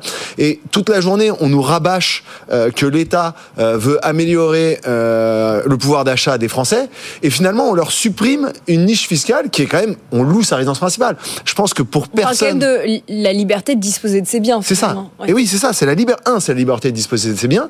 Et deux, on veut améliorer euh, finalement le pouvoir d'achat, mais on dit aux propriétaires vous êtes propriétaire d'un bien. Quand vous partez en vacances, finalement, on vous autorise à louer votre bien, mais alors on va vous taxer de manière euh, incroyable. Et, et, et je trouve ça dommage parce qu'en fait, un propriétaire qui part en vacances un mois, je dis n'importe quoi. euh, en France, on a cinq semaines de vacances. À ça, on ajoute un petit peu les RTT, etc. Ceux qui On peuvent télétravailler. 6, 7. Oui, en plus, il y a ceux qui veulent télétravailler. Offrir aux personnes qui sont propriétaires de leur logement euh, la possibilité de louer leur, euh, leur, leur bien principal, ce qui n'est pas une chose agréable. Hmm. faut pas oublier que quand on accepte d'avoir des personnes qui s'installent dans notre lit, euh, qui marchent dans votre salon, c'est pas un moment agréable. Et avoir une niche fiscale qui permet d'avoir un petit peu d'abattement à ces propriétaires qui souhaitent les louer et donc améliorer le pouvoir d'achat de tous ces propriétaires, moi je trouvais ça bien. Et je, et je trouve ça vraiment ridicule euh, qu'on on veuille taper sur ces propriétaires qui sont déjà... euh, tapé de, de toutes de toutes parts. On parle du DPE, on parle de toutes les, les choses qui sont en train d'arriver sur les propriétaires. Moi, je trouvais que c'était une, une niche fiscale qui était intéressante, qui était en plus positive pour l'attractivité de la France, pour euh, permettre euh, d'avoir des logements euh, différents des hôtels. Et pourtant, je suis hôtelier. et Je Mm. pense que chez BFM, vous le savez, que je- je- on, chez Aguesso Capital, on a énormément de, de, de biens touristiques. Donc moi, directement, ça m'impacte pas. Mais je pense aux particuliers qui euh, voulaient se euh, arrondir ces fins de mois. Et ben, ça va devenir de plus en plus compliqué, de plus en plus cher. On est un peu cornaqué par le temps, cher Jonathan. Mais justement, en parlant euh, de propriétaires euh, sceptiques, sidérés, je prends ces mots. Raphaël m'a écrit sur LinkedIn. La mairie de Boulogne vient de m'interdire la mise en location saisonnière à- de mon appartement à cause d'une réglementation locale qui oblige à une compensation par transformation de local commercial en logement. Ouais. Vous allez nous expliquer. Cette mise en location est pourtant autorisée par ma copro. Il nous dit le problème, c'est la réglementation locale. Vive la liberté de disposer de ses biens. Et oui. Et oui, oui, maintenant, pour euh, depuis pas mal de temps, malheureusement, c'était à Paris, et maintenant beaucoup de villes euh, se mettent à, à mettre en place cette euh, euh, cette compensation. Donc en fait, pour pouvoir faire de la location saisonnière, aujourd'hui dans son bien, dans les grandes villes françaises, la plupart des grandes villes françaises le mettent en place. Il faut que le logement soit, enfin du coup le logement non, mais le, le bien soit à usage commercial, et il faut demander une déclaration préalable euh, de passage en logement touristique. Et donc en effet, euh, c'est très contraignant et on ne peut pas user de son bien comme bon nous le semble maintenant, euh, notamment sur la partie touristique, qui à l'origine, et, la raison est valable, qui est de ne pas détruire du logement euh, au sein des grandes villes et d'éviter que Paris et que les grandes villes se transforment en, en, en, en ville où il n'y a que du logement touristique et où plus personne ne veut louer euh, en, bail meublé euh, classique ou en bail euh, vide ces logements. Voilà, la simplification administrative et, fiscale. On reviendra. Un dernier mot, euh, Jonathan, puisque je vous ai sous le coude. On a une minute pour évoquer le mot pastille. Aïe, le mot aïe, aïe, pastille ou pastiller, si vous l'associez à immeuble. Qu'est-ce que c'est en trois mots pour ceux qui nous écoutent? Alors, le PLU bloc- bioclimatique euh, de Paris. Alors, PLU pour euh, plan euh, de logement d'urbanisme, pardon, plan local d'urbanisme.